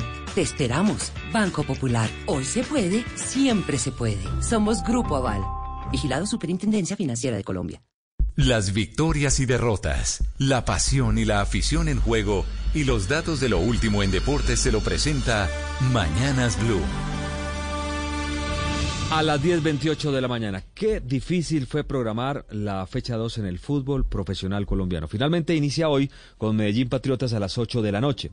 Once Caldas Junior Finalmente no se juega el sábado, primero era a las 8, después se habló que a las 5, después a la 1.30, no, finalmente va el lunes a las 5 de la tarde, el día lunes, el mismo día que Equidad Nacional jugarán a las 2 de la tarde, pero en Zipaquirá. En Blue, atención, para que ustedes estén muy atentos, el domingo a las 4 de la tarde, América ante Águilas en Palmira. Recordemos que América termina debutando porque eh, no jugó en la primera jornada. Esta noche, eh, muy buen partido para que ustedes estén muy atentos para apoyar a la selección colombiana de mujeres por el gol Caracol en la señal alterna del HD2.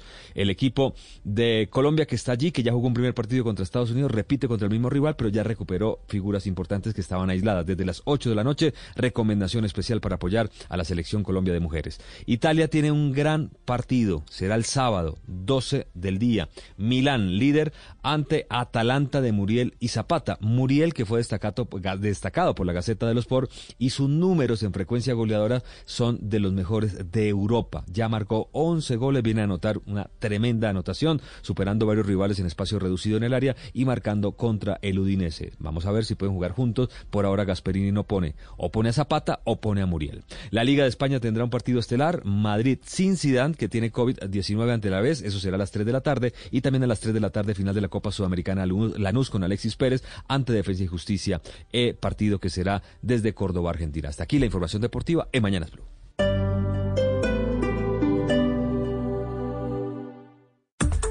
Despierte en modo Descargue Blue App. Nuevo diseño. Una app más eficiente y liviana. Notificaciones con información de última hora. Podcast, programación de Blue Radio y todas las señales nacionales Blue en vivo donde y cuando quiera. Descárguela en Google Play y App Store. Hoy rige el pico y placa para los vehículos con placas pares terminadas en 0, 2, 4, 6 y 8. Excepto si usted tiene un vehículo eléctrico BYD. BYD, cero pico y placa. BYD, cero emisiones. BYD, 100% ecológico. BYD, 100% eléctrico. Visítanos en www.bydauto.com.co o nuestras vitrinas BYD Motoriza. Anita, ¿sí supo que a la actriz y coach Valentina Liscano le hackearon sus redes sociales? Uh, sí, claro, sí supe. Y es que hemos conocido en los últimos meses muchos casos de delitos informáticos. Un montón. Por eso, este sábado en Casa Blue, Valentina nos va a contar su caso y Felipe Liscano, cofundador de TechCetera y experto en estos temas, nos va a dar las recomendaciones que necesitamos para protegernos de estos delitos. Bueno, y después de los excesos de los suyos y los míos en diciembre y de estos primeros días del año, hablaremos también sobre la Detox Express para volver de vacaciones con María Paula Villa, especialista en salud integral y en homotoxicología. ¡Qué maravilla! No se pueden perder Casa Blue este sábado a las 10 de la mañana por Blue Radio. Casa Blue, este sábado a las 10 de la mañana por Blue Radio y bluradio.com. La nueva alternativa. Un día de ofertas a la semana es bueno. Pero ofertas 7 días a la semana es mucho mejor. En Droguería Alemana te damos más de 800 ofertas todos los días. Aprovechalas también en tu drogueriavirtual.com. En tu droguería alemana más cercana. Super ofertas 7 días a la semana. Solo en Droguería Alemana. Siempre pensando en tu salud. Cuando la tormenta pase y se amancen los caminos y seamos sobrevivientes de un naufragio colectivo, con el corazón lloroso y el destino bendecido, nos sentiremos dichosos tan solo por estar vivos y le daremos un abrazo al primer desconocido y alabaremos la suerte de conservar un amigo. Y entonces recordaremos todo aquello que perdimos y de una vez aprenderemos todo lo que no aprendimos. Cuando la tormenta pase, te pido Dios, apenado, que nos vuelvas mejores, como nos habías soñado. Alexis Valdés. Blue Radio.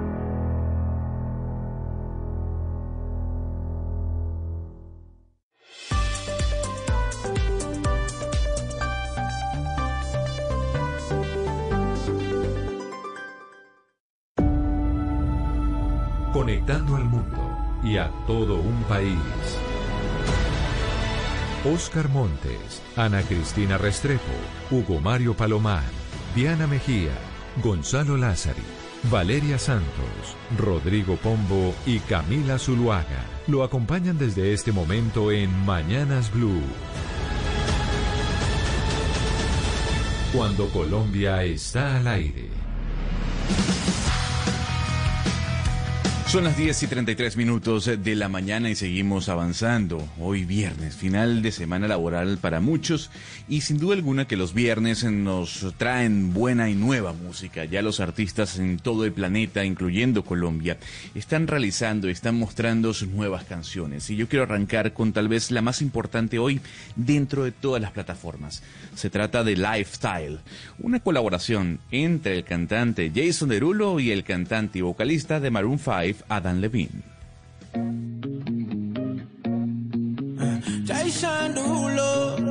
Oh yeah.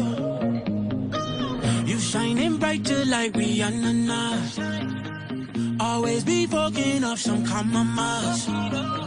Oh girl, we notice your body the coldest. Everybody fall in love, fall in love. I'm a rolling stone, baby, come on. Tell me what you like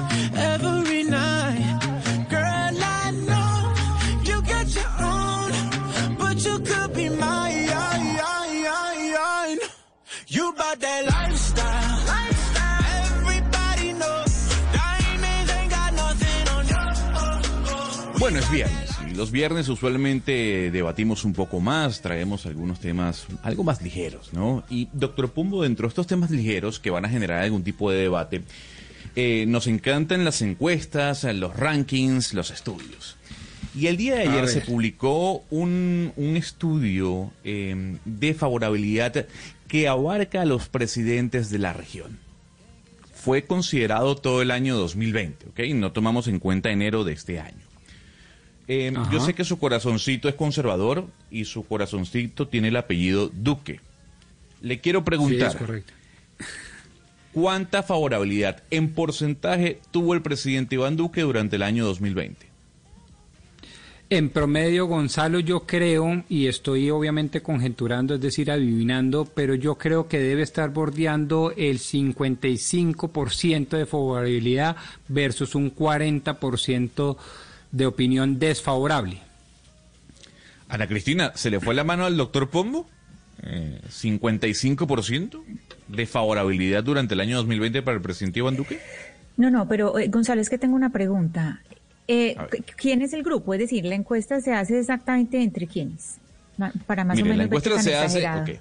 muy bien, la encuesta se hace entre 18 presidentes de, de Latinoamérica. Lo hace el Directorio Legislativo, que es una organización en Washington. Eh, el presidente Iván Duque compite con Nayib Bukele, con Manuel Andrés Manuel López Obrador, sí, sí, con pero, Nicolás pero mi Maduro. pregunta es, ¿a quiénes le preguntan? Es decir, ¿quiénes están respondiendo? No, los colombianos. Es- está ¿Los basado en encuestas, sí, en- Ah. en encuestas hechas en cada país. Sí, sí, sí, no, entonces Rodrigo está pero pasadísimo, o sea, exageradísimo. Eh, no, yo creo que Iván Duque, ¿qué será?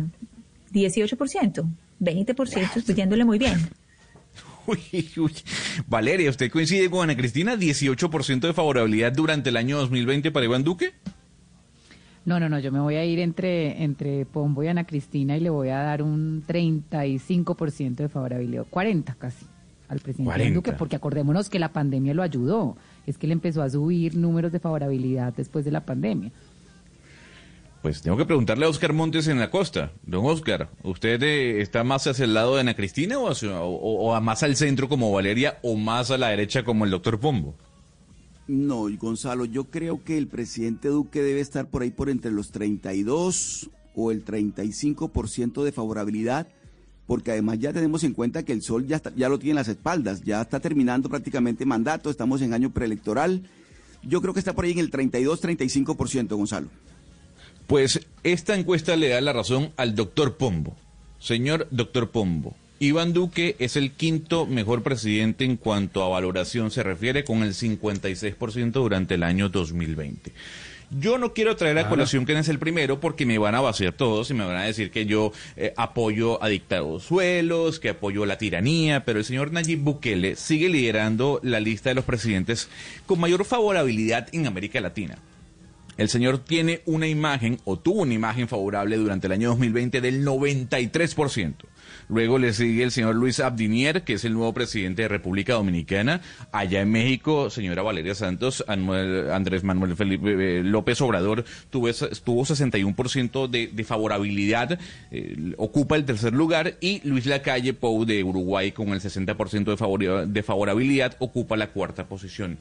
¿Le, le crea este estudio, Lo que Valeria? demuestra esto, pues sí, de creerle le creo, porque pues no, tendría por qué no creerle, pero lo que demuestra esto, Gonzalo, es que la mayoría de las personas, como usted, le gustan los líderes autoritarios como el señor Bukele. Y sobre todo en tiempos de crisis, las personas quieren que exactamente les digan qué hacer, les restrinjan libertades, les gustan la mano dura, etcétera. Eso es lo que le gusta a la mayoría de las personas, sobre todo cuando se sienten en momentos de crisis, le gustan estas medidas autoritarias. Usted cabe en el rebaño, mejor dicho. Pensemos, pensemos más positivamente y miremos por el por ejemplo el caso de la calle Pou en Uruguay, autoritario cero, conservador todo. ¿Y por qué? Porque en momentos de crisis lo que la gente demanda es precisamente eso, autoridad, guía, luz al final de un túnel bastante oscuro, que para eso, entre otras cosas, votaron por ellos y que para eso, entre otras cosas, son las fusiones constitucionales y legales. Claro, si uno se va donde Bukele, pues encontrará más sombras que luces, pero si uno se va al sur, a Uruguay, encuentra definitivamente más luces que sombras. La enseñanza es cuál? Estamos en una guerra y en una guerra entonces, pues, por supuesto no todo vale, pero lo que sí más vale es el principio de autoridad. Y a mí me gusta eso. Era obvio que al presidente Duque le iba a ir bien, pues básicamente porque como lo dijo Valeria ahorita hace un instante, pues la pandemia le terminó ayudando y le terminó ayudando porque a juicio de la gran mayoría de colombianos empezó a hacer las cosas relativamente bien. Pero mire, doctor Pombo, es que eso de que, la, de, que, las encuestas son una fotografía es totalmente exacto. ¿Por qué se lo digo? Porque mire, usted hace la encuesta, por ejemplo, hoy, de cómo está el presidente Duque, cuando se reafirma que no vamos a tener eh, vacunas en febrero, porque eso es lo que estamos escuchando todos los días ahora. Yo creo que esa encuesta donde el presidente aparece en el quinto lugar con un 55% de aprobación es totalmente distinta. Es decir, habría que ver, Gonzalo, en qué momento hicieron esa encuesta para conocer ese resultado. Porque es que yo creo que si obviamente que se- si la encuesta la hicieron hace unos meses, cuando la, la cuestión estaba más o menos manejable, Bogotá no había colapsado y todo lo demás, de pronto el ánimo del país era diferente. Pero el ánimo del país hoy, hoy, hoy, con, el- con lo que se está viendo, va a ser totalmente distinta. De tal manera que la fotografía de hace unos meses, como dice el doctor Pombo con total optimismo, va a ser muy distinta a la fotografía que se haga hoy, cuando la incertidumbre es mayor, claro. cuando no sabemos ni qué va. Por eso es que me gustaría saber, Gonzalo, de pronto usted tiene la ficha técnica, en qué momento se hizo la encuesta, en qué mes se hizo la encuesta, porque esa encuesta no puede ser eh, en estos días cuando todo el mundo está más pero- con más dudas de la de los resultados, sobre todo de la vacuna, Gonzalo, porque es que el estado de ánimo del país está dependiendo en este momento de si nos van a vacunar o no nos van a vacunar. Y yo estoy Por seguro eso lo que una dejé encuesta claro. que la hagan hoy es totalmente distinta a ese 55% de aprobación que, Bueno, que el doctor por Pombo celebra con... Se está despachando mucho, Oscar Montes. Yo lo dejé claro. Esta encuesta eh, resume el año 2020. Se realizó en diciembre del año pasado y básicamente es una fotografía de la gestión de los presidentes durante el año pasado que ahí concuerda lo que dijo Valeria y lo que agrega también Pombo en cuanto al tra- el tratamiento que le dio el presidente Iván Duque a todo el tema de la pandemia. Pero Valeria, antes de irme con Ana Cristina, a Escocia, yo creo que es muy injusto que usted diga que la gente únicamente apoya a Nayib Bukele por sus medidas autoritarias. Hay que ver también lo que está haciendo como gobierno, ¿no? En cuanto a infraestructura, en cuanto a decisiones que sin duda alguna pueden promover eh, el, movimiento de la economía. O sea, también hay que ver lo que está haciendo Nayib Bukele. usted parece el jefe de prensa del señor Bukele. Así como este programa a veces parece el, jefe de prensa de, de, Joe Biden. pero, es pero yo le voy a decir una cosa, Gonzalo es que evidentemente cuando uno es un líder autoritario, pues tiene muchas más posibilidades de enrutar un país a que tenga mejores eh, indicadores económicos y a que tenga unos mejores indicadores en general para uno ser juzgado, si esa es la forma como va a ser juzgado, porque evidentemente puede tomar muchas medidas sin tener que pasar por Congreso, por, eh, por la justicia, etcétera. Lo que le quiero decir es que esa clase de líderes autoritarios terminan cercenando libertades, derechos fundamentales, derechos humanos, pisoteando el Estado de Derecho y eso al final se paga. Entonces, si usted mira también lo que pasaba con líderes autoritarios en la historia, como Hitler, etcétera, y no estoy comparando Bukele con Hitler, pero usted mira todos estos y claramente todos tenían el país marchando súper bien. Después se, se, pagó y se paga caro y se paga con vidas y se paga con derechos. Entonces, y el pues, momento y el momento en que hicieron el momento en que hicieron la encuesta también, Gonzalo es completamente distinto el primero de diciembre al 31 de diciembre y le voy a decir cuál es la diferencia, la vacunación. Es completamente distinto como piensan los colombianos de Iván Duque cuando ven que en todo el mundo empiezan a vacunar, que todo el mundo empieza a correr en campañas de vacunación y que, pues, en que empiezan a mostrar hemos vacunado al tanto por ciento de la población, al tanto por ciento y que semana a semana, bien o mal, van avanzando a Colombia cuando todavía ni siquiera sabemos cuándo nos van a llegar. Cuando ayer nos dicen que febrero y hoy ya nos salen con que probablemente marzo. Entonces no es, no es lo mismo el primero de diciembre que hayan hecho la, la pregunta el primero de diciembre, que además dijeron con todos los bombos que ya habían, ya habían desembolsado la plata para las vacunas, a que lo hagan el 31 cuando ya en Colombia nos enteramos cómo vacunan en muchas partes del mundo y cómo avanzan las campañas de vacunación, mientras acá no tenemos sino dos millones de jeringas sin saber cuándo los vamos a, poder usar. Porque la percepción seguramente no se cifró exclusivamente en la vacunación, que sin duda es muy importante, yo no lo niego y segura de pronto si se hace la encuesta hoy la eh, encuesta o el resultado sería un poco distinto. Pero lo cierto es que el ponderado del 2020 es favorable para el presidente Iván Duque por muchas cosas. La primera, porque mostró autoridad sin autoritarismo. La segunda, porque mostró unas políticas muy eficaces, como por ejemplo la política de reactivación económica a través de la vivienda de interés social. Se reactivó como nunca antes, incluso en medio de la pandemia. El tema de las garantías a través del Fondo Nacional de Garantías ha funcionado bastante bien. Y todo eso son políticas por, por solo nombrar ellas. Hay otras muchas. Todo eso son políticas económicas anticíclicas que le han permitido a la comunidad colombiana, a los hogares, llevar el pan a la mesa. Y eso lo están agradeciendo los colombianos y enhorabuena, me parece que el año 2020 salió a favor del gobierno. Vamos a ver qué pasa con el 2021, en donde seguramente le van a empezar a eh, costar las medidas de implementación de una vacuna de manera tardía. Mm, pues amanecerá y veremos. Por lo pronto, el 2020 es a favor del gobierno gracias a la percepción general eh, y ponderada de la mayoría de colombianos. Firma el doctor Pombo. Punto. Eh, antes de irme al Reino Unido, le traigo otra canción, Ana Cristina, en este caso de un colombiano. El video de esta canción se hizo público a mitad de semana. Hoy todas las plataformas se la colocan también como prioridad a la hora de escucharla. Él se llama Camila y esto se llama Ropa Cara.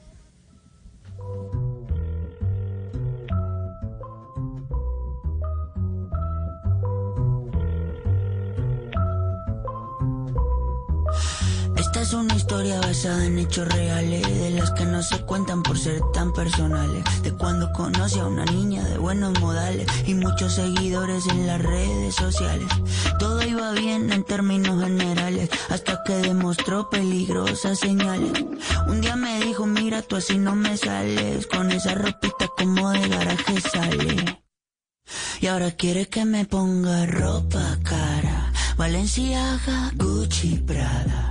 Valenciaga, Gucci, Prada, pero de eso no tengo nada. Ana Cristina, yo no le voy a preguntar si le gusta o no la canción porque ya sé cuál puede ser su opinión, pero lo que sí me interesa saber un poco es lo que está pasando en el Reino Unido, porque hay una hay un gran debate sobre eh, los eh, médicos, eh, ese personal de salud extranjero que está ayudando en medio de la pandemia al proceso de vacunación y que tal vez no estaría incluido en esa fase 1 dentro de la misma.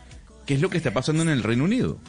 Sí, Gonzalo. En, comienzo por decirle eh, cuántos casos reporta hoy la Gran Bretaña. Reporta 37.892 nuevos casos de COVID, que son 10.790 menos que el viernes pasado. Es decir, cada, cada día que pasa de la semana vemos, vemos que disminuyen los casos de contagio con respecto a la semana pasada y hasta ahora se ha vacunado el 7.4 de la población.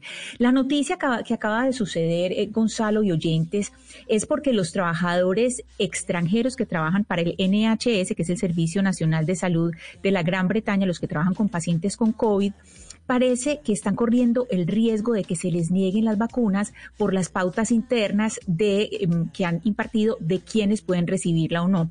¿Cómo se dieron cuenta de esto? Resulta que los hospitales empezaron a circular unos documentos que había que firmar y en uno de los principales eh, hospitales cogieron esos documentos y muestran que se le decía a los vacunadores, había unas indicaciones que decían que excluyan de la vacunación a quienes no tuvieran el número del National Health Service, del NHS, que es el servicio de salud. Y eso podría perjudicar a una serie de enfermeras extranjeras que son muchas. Eh, por ejemplo, si usted se acuerda, no sé si, si, usted y los oyentes se acuerdan que cuando Boris Johnson estuvo eh, precisamente hospitalizado, hubo dos personas que se, pues, se, volvieron muy famosas, que fueron Jenny McGee, una neozelandesa, y Luis Pitarma, un portugués, que fueron los dos enfermeros que lo cuidaron. Entonces, lo que se está enfrentando es, eh, no se sabe todavía pues si esto se va a devolver, pero es la posibilidad de que los enfermeros y, por, y, personal de salud que no tengan ese número del NHS, pues no sean, que no estén registrados, eh, no puedan acceder a la vacunación. El Departamento de Salud y Atención Social por ahora ha dicho que hay que tener ese número, pues, y que, pero que eso nunca debería ser un impedimento para ser eh, vacunado. Entonces ahí está ese riesgo. No quiere decir que todos los extranjeros y, o, que estos dos personas, pues, que estuvieron con Boris Johnson no reciban la vacuna, sino que son los extranjeros que no tengan ese número registrado de el, NHS, que quiere decir que tienen un médico en casa y que los ha registrado como del sistema de salud británico.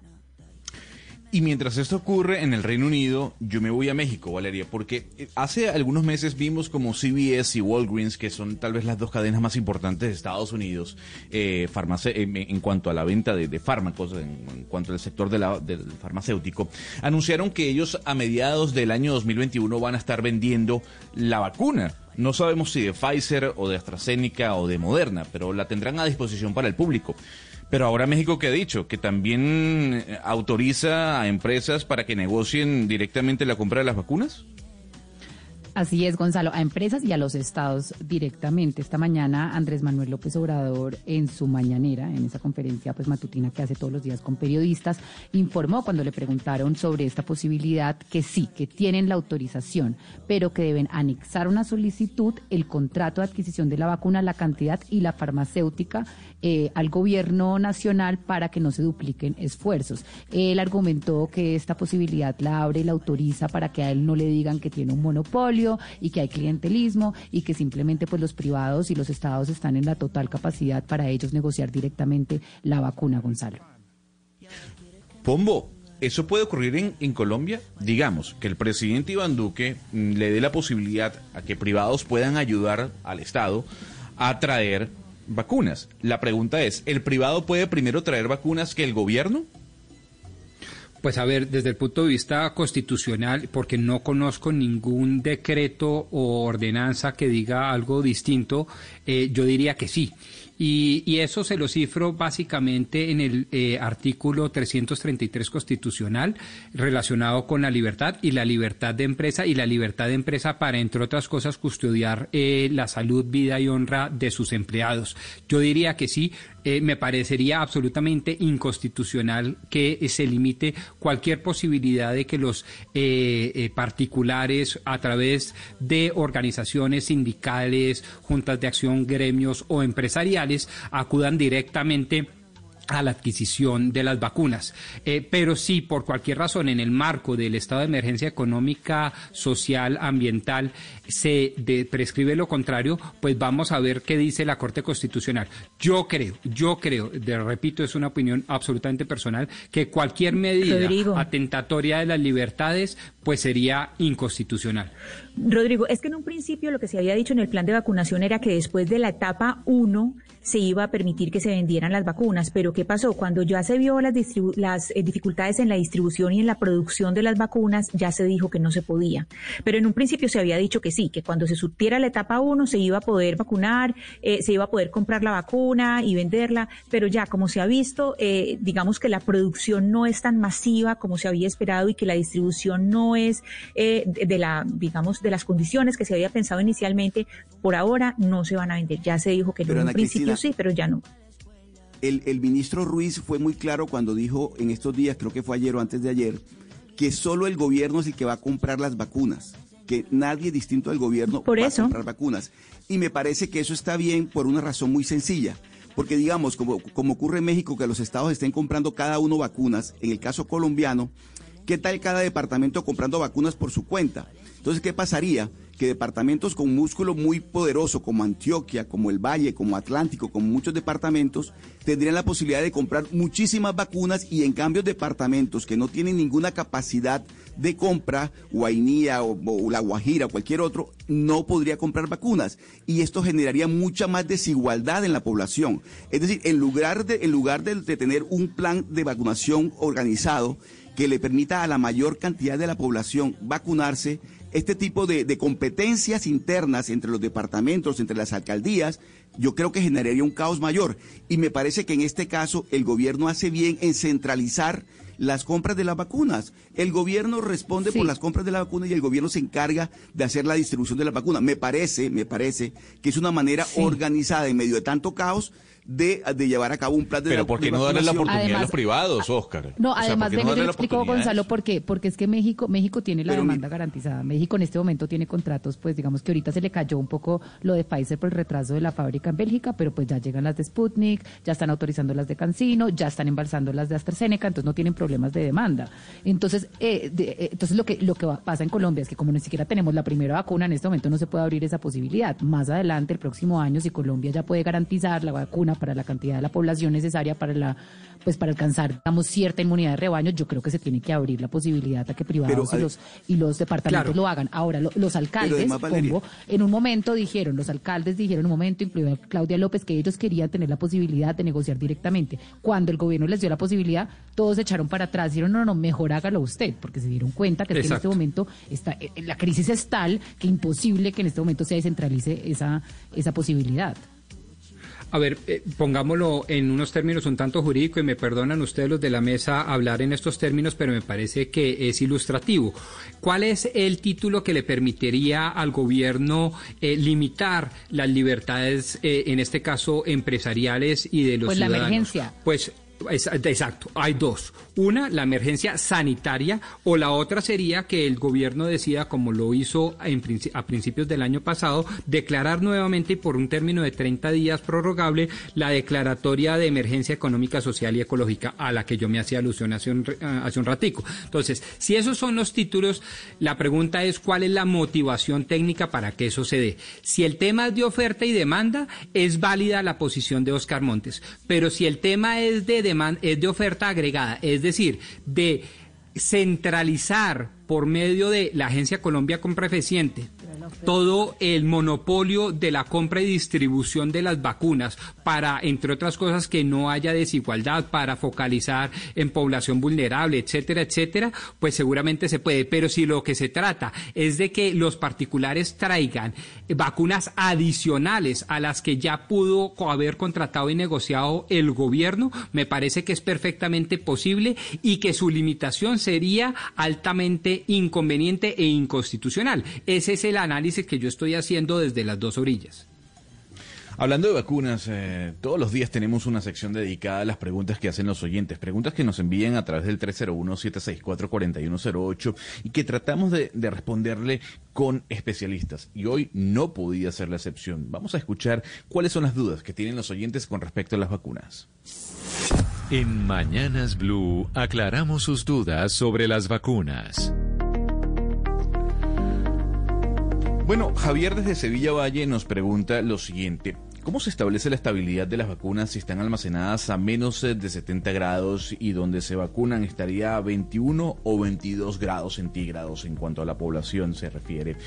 A esta pregunta nos responde Sebastián Castro, él es químico farmacéutico, CEO de la empresa Colcare, empresa que brinda soluciones especializadas para la cadena de frío farmacéutico.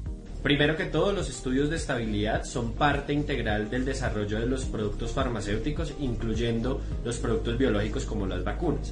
Por lo tanto, dentro de estos estudios de estabilidad se revisa cuáles son las condiciones de almacenamiento. En este caso, se considera que el almacenamiento de este producto biológico de características de mRNA o ARN mensajero tienen que ser almacenadas a ultracongelación. Y ellos hacen todos los estudios para ver cuánto este principio activo resiste a los cambios de temperatura. Por lo tanto, en el almacenamiento es de menos 70 grados Celsius. Sin embargo, dentro de los estudios de estabilidad también se contempla cuando se vaya a hacer la administración de este producto farmacéutico a los usuarios. En este caso, se habilita, primero que todo, nunca va a ser por condiciones de congelación administrado al usuario a menos 70 grados Celsius, se tiene que llegar a una temperatura ambiente, por lo tanto hay unas condiciones particulares en las cuales la vacuna va a tener una estabilidad a esas temperaturas en las cuales van a ser administradas entre los 25 a 30 grados Celsius, que son lo que manejamos en promedio en el país. Por lo tanto, hay un parte de tranquilidad. Estos estudios demuestran que la vacuna es segura para su administración, por lo tanto, esto es lo que tenemos que tener presente. Sin embargo, eh, está todos los ejercicios de farmacovigilancia y también el ejercicio de algunos profesionales de la salud como químicos farmacéuticos para vigilar que las condiciones en las cuales se haga la administración y cómo son las reacciones de los usuarios después de su aplicación, pues son muy importantes para garantizar la seguridad en la administración de este producto biológico a los usuarios. Le recordamos a los oyentes que si tienen dudas con respecto a las vacunas nos pueden escribir, en, repetimos el número de nuestro WhatsApp, el 301-764-4108 y nosotros le vamos a buscar un experto que le pueda responder esa duda, así como la tuvo Oscar, quien nos consultó lo siguiente, ¿están preparados los gobiernos locales para recibir y transportar a los centros de vacunación, capacitación de manejo de la vacuna en toda la cadena hasta la aplicación, controles de movimientos entre las ciudades para anticiparse a, la vacunación? Esto también nos lo responde Sebastián Castro, repito, químico farmacéutico. El gobierno nacional en su plan de vacunación ha hablado de la adquisición de algunos ultracongeladores y de la disposición de su capacidad instalada para el almacenamiento de las vacunas, tanto de Pfizer BioNTech, que requiere pues, las condiciones de ultracongelación, como Oxford AstraZeneca y Janssen, que requieren simplemente condiciones de refrigeración, los cuales el, país cuenta eh, dentro de su capacidad instalada actualmente. Para los centros de vacunación, claro está que es uno de los retos que tiene el gobierno, en los cuales tiene que garantizar que se cumpla con las condiciones de almacenamiento desde estos centros de almacenamiento hasta donde se haga la administración de la vacuna. Para ello, pues deberá contar con los insumos requeridos para la distribución de estas vacunas. Capacitación de manejo de la vacuna en toda la cadena hasta la aplicación. Hay unos avances frente al la administración de estas vacunas está haciendo la capacitación a los profesionales de la salud y a los auxiliares que vayan a hacer el manejo de estas. Sin embargo, también debe contemplarse la capacitación a todo el personal que haga el manejo de la distribución y la logística de las vacunas de COVID-19 que se van a manejar en el país. Esto especialmente para la vacuna de Pfizer BioNTech en ultracongelación. Controles de movimientos entre ciudades para anticiparse a la vacunación, como se ha hablado en países como Estados Unidos, Gran Bretaña y adicional en la Unión Europea, probablemente la vacuna de Pfizer BioNTech será entregada en las ciudades principales debido a su complejidad de manejo en su logística por la ultracongelación, la cual pues ya el gobierno anticipó que van a ser ocho ciudades que van a tener estos centros de almacenamiento. Adicional a eso, probablemente la vacuna de AstraZeneca Oxford y la de Janssen será la que será entregada en las otras ciudades que no cuenten con esta capacidad instalada, igual que se ha manejado las vacunas eh, a lo largo de casi 15 años que se ha manejado el plan ampliado de inmunizaciones en el país. Y usted sabe que si tiene alguna duda con respecto a las vacunas, nos puede enviar su pregunta al 301-764-4108 porque todos los días tendremos algún especialista que le responderá esa duda que tiene para evitar la desinformación que estamos viendo a través de las redes sociales. Son las 11 y 2 minutos de la mañana, hacemos una pausa y ya venimos con más. La desinformación se combate con datos y voces certificadas. En Mañanas Blue, cuando Colombia está al aire, resolveremos sus dudas sobre la vacuna contra el COVID-19. Envíenos sus preguntas al 301-764-4108 y nosotros buscaremos un especialista que le responda. Blue Radio, la nueva alternativa. Griselda Blanco, mejor conocida como la Viuda Negra, regresa en una nueva temporada para intentar cambiar su destino. La Viuda Negra 2, una mujer condenada por su pasado. Este 27 de enero, 11 y 30 de la noche, después de Noticias Caracol, última edición. Tú nos ves, Caracol TV. Hoy de viernes a las 12 y 15, luego de las noticias del mediodía en Mañanas Blue cuando Colombia está al aire, el fenómeno de los tatuajes en el mundo. ¿Por qué la gente se está tatuando más? El show más esperado regresa en su etapa final. Solo uno logrará llegar a lo más alto y llevarse un premio de 300 millones de pesos. Las noches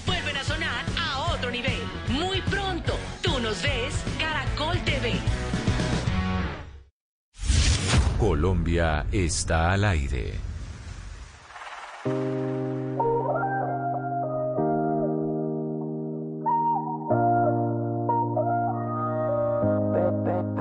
Baby, yo sé que tú me quieres ver a mi lado enloquecer. Cuando tú y yo lo hacemos, yo soy tu amanecer. Parece mayor de edad, ella entra a la eco, baby, si la entidad. Que yo te conocí, eso no es casualidad. Una diabla con maldad, le sobra sensualidad. Pero baby, solo dime la verdad. yo te curo la locura, que yo sé que conmigo tú te curas. Dime a ver, sube la temperatura, te besé. Señor Pombo, anote estos nombres. Jeffda y Panda tienen 18 años. Eh, y nos traen su primera canción, la están lanzando el día de hoy para que usted la tenga en su playlist cuando quiera perrear. ¿Le gusta o no? Usted sabe que todas las canciones que ha puesto hoy me han gustado, estas, estas novedades. Yo, yo, yo me inclino como Ana Cristina a lo clásico, al rockerito, a toda la cosa, pero hoy me han gustado todas, sin excepción, le digo. ¿Y estos piscos de dónde son? Son de, son de Bogotá, si no me estoy equivocando. Digamos de, de Cundinamarca, para ser mucho más exacto.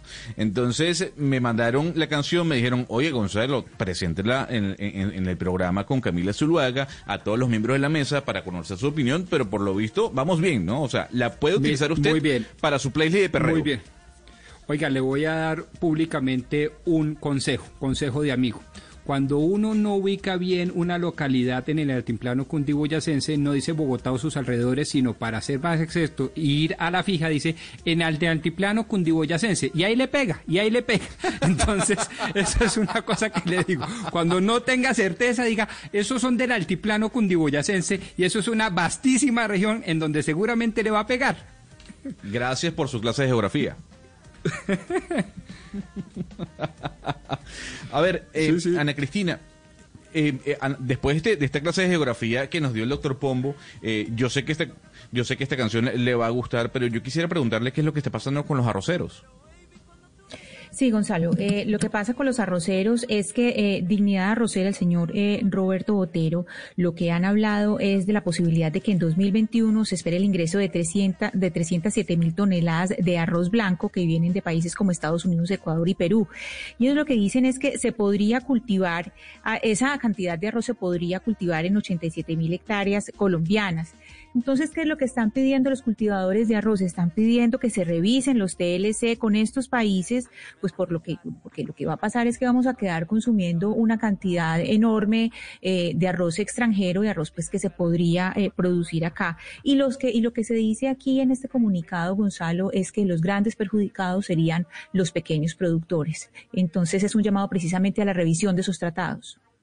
Pero además, Ana Cristina, porque como nosotros en Colombia somos paperos, también somos arroceros. Yo no conozco un colombiano, tal vez en la costa, Oscar, ustedes no coman tanto arroz, pero aquí nosotros en Bogotá, si no comemos arroz, no nos sentimos almorzados. O sea, no hay, no hay almuerzo que no tenga arroz en el altiplano. En, la costa un poco menos, ¿no?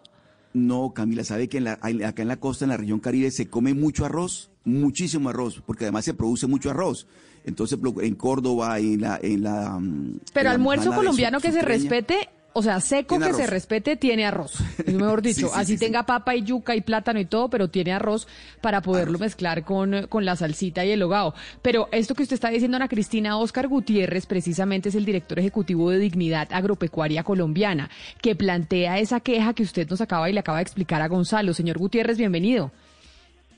Muy buenos días para ti y para toda tu audiencia. ¿Qué es lo que está pasando con el tema del arroz? Porque en Colombia en algún momento la producción de arroz no alcanzaba a suplir toda la demanda nacional y por esa razón se tenía que importar arroz. ¿Cuál es la situación actual? Eso fue hace algunos años de manera muy transitoria, pero realmente la producción arrocera nacional eh, permite tener autosuficiencia. Si en algún momento pues hubiera que traer alguna cantidad, se traería. Pero estas importaciones de las que estamos hablando desde Dignidad Rosera y Dignidad Agropecuaria están ligadas a dos tratados internacionales. Uno con los Estados Unidos, que este año puede entrar 117 mil toneladas, necesítense o no, pueden entrar. Y el otro, el que tiene que ver con la Comunidad Andina de Naciones, en el cual Perú y Ecuador sumados pueden ingresar al país 190 mil toneladas. Estamos hablando de arroz blanco. Esos son 307 mil toneladas que con una existencia que tenemos de 750 mil toneladas que se acumularon durante el año pasado y que no se pudieron vender por la grave caída en el consumo de alimentos por parte de los colombianos, porque el COVID eh, llevó a una profunda crisis de ingresos y esa crisis de ingresos pues se refleja en que la gente no tiene con qué comprar no solamente otros bienes distintos a la comida, sino también la comida. Se rebajó el consumo nacional de arroz cuatro libras per cápita, pero además ha dicho el DANE y lo ha probado en estadísticas que los colombianos dejaron de comerse cuatro millones, dos, dos comidas solamente de tres que se comían antes. Entonces, pero entonces aquí hay una, crisis grave, muy grave. Claro. Yo le pregunto una cosa, el arroz que se compra, el arroz producido nacionalmente, comparado con el importado, ¿es más caro o más barato? Porque si fuese más barato, eh, pues la gente preferiría comprar el arroz colombiano, ¿o no? No, porque es que no hay cómo diferenciarlo. No hay cómo diferenciarlo porque el arroz que se trae lo traen prácticamente los mismos industriales o lo traen las grandes cadenas, eh, las grandes superficies o importadores privados y se mezcla con el arroz nacional. Hay periodos en que el arroz extranjero es más caro que el arroz nacional, pero no nos olvidemos que Estados Unidos tiene subsidios y que esa producción arrocera, ¿cierto? Ellos la sacan de todas maneras porque es una manera de seguir haciendo el, el, el, ciclo virtuoso de producción, ¿cierto? Que tienen allá. Entonces a ellos muchas veces no les importa tener que subsidiar la, la exportación, eh, así se pierde, ¿cierto?, en la exportación. Es, es, una, es una cosa muy grave lo que pasa hay algo que yo no entiendo que usted nos estaba contando y es que si bien tuvimos una noticia en noviembre donde el ministro de Agricultura le había hecho unos llama, pues un llamado a los productores básicamente para regular la siembra casi que en 500 mil eh, hectáreas, ¿cómo es posible que ustedes estén siendo regulados para, digamos, controlarles la producción y estén entrando además ahora casi 300 mil hectáreas de arroz importado? Es decir, ustedes les están diciendo controlen su producción y no están controlando las entradas o cómo está funcionando eso es que está planificado el asunto no para defender los productores arroceros colombianos y la producción arrocera nacional, sino que está planificado para que se permitan las importaciones y por eso le dicen a los productores, oiga, no siembre tanto, reduzcan 80 mil hectáreas, ¿cierto? La siembra. Entonces nos están pidiendo a los productores colombianos que eh, eh, castremos, ¿cierto?, la producción nuestra para posibilitar el ingreso de esas 317 mil toneladas de arroz extranjero, que son 87, eh, equivalen a, a, si se sembrara en Colombia 87 mil hectáreas es una cosa eh, en el momento señor Gutiérrez que ustedes les les piden regular la siembra que es algo pues que a mí me parece pues extrambótico que ustedes les digan pues regulen la siembra mientras digamos permitimos las importaciones. En el momento que ustedes le restringen la producción se la restringen por igual a grandes a medianos y a pequeños eh, productores no es que ahí es donde está el problema. Es que es simplemente un llamado. Señor no siempre pero resulta que el que tiene 10 hectáreas de tierra en cualquiera de esos cultivos, eh, eh, distritos de riego, campesinos, ¿cierto? Pues cómo hace para restringir su siembra. Porque además si le dijeran, venga, no siembre esto, pero camine le damos posibilidades de que siembre aquello, pero resulta que es que nada prácticamente se puede sembrar, porque están trayendo maíz, porque traen sorgo, porque traen soya, porque traen ajonjolí, porque traen eh, algodón, etcétera. Entonces, prácticamente se siembra arroz porque es que no hay ninguna otra posibilidad o muy poca posibilidad de entrar a un mercado en el que de alguna manera se, se, pueda sobrevivir. La gente siempre... Claro, claro, señor Gutiérrez, hay, hay, lo que, con lo que usted nos dice, nos eh, estamos entendiendo que además eh, es todavía peor porque los grandes perjudicados son los pequeños cultivadores. ¿Ustedes tienen cifras de cuántos pequeños cultivadores en el país se ven afectados por estas medidas y cuáles son las regiones más afectadas además? ¿Dónde están? Que todos los productores de arroz de Colombia son 16.400 que siembran 580.000 hectáreas sin ningún problema, ¿cierto? Las pueden sembrar. De eso, de esos 16.400, casi 16.000 son productores de 10, de 12, de 15 hectáreas en las zonas donde hay riego y de 50, 60, 70 hectáreas en las zonas que no tienen riego, que es como el equivalente, digamos, ¿cierto?, eh, de unos con otros. Los que siembran más de 500 hectáreas, más de 1000 hectáreas, 2000, 5000, 10000 hectáreas, que son pues grandes empresarios, nosotros tampoco estamos diciendo crucifíquenlos, porque finalmente también son necesarios en la estructura productiva del país.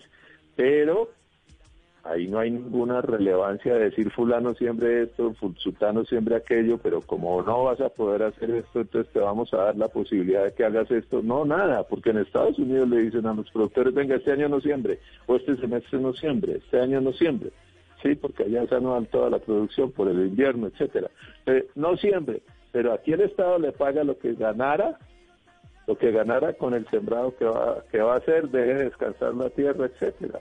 Pero aquí no, aquí no hay ninguna cosa y no funcionó el año pasado y el ministerio sabe que no. Pero yo le hago una pregunta. Entonces, lo que ustedes quieren o digamos la solicitud que se hace al gobierno nacional es prohibir la importación de arroz. ¿Ustedes lo que se quieren es que se prohíba la importación de arroz a Colombia?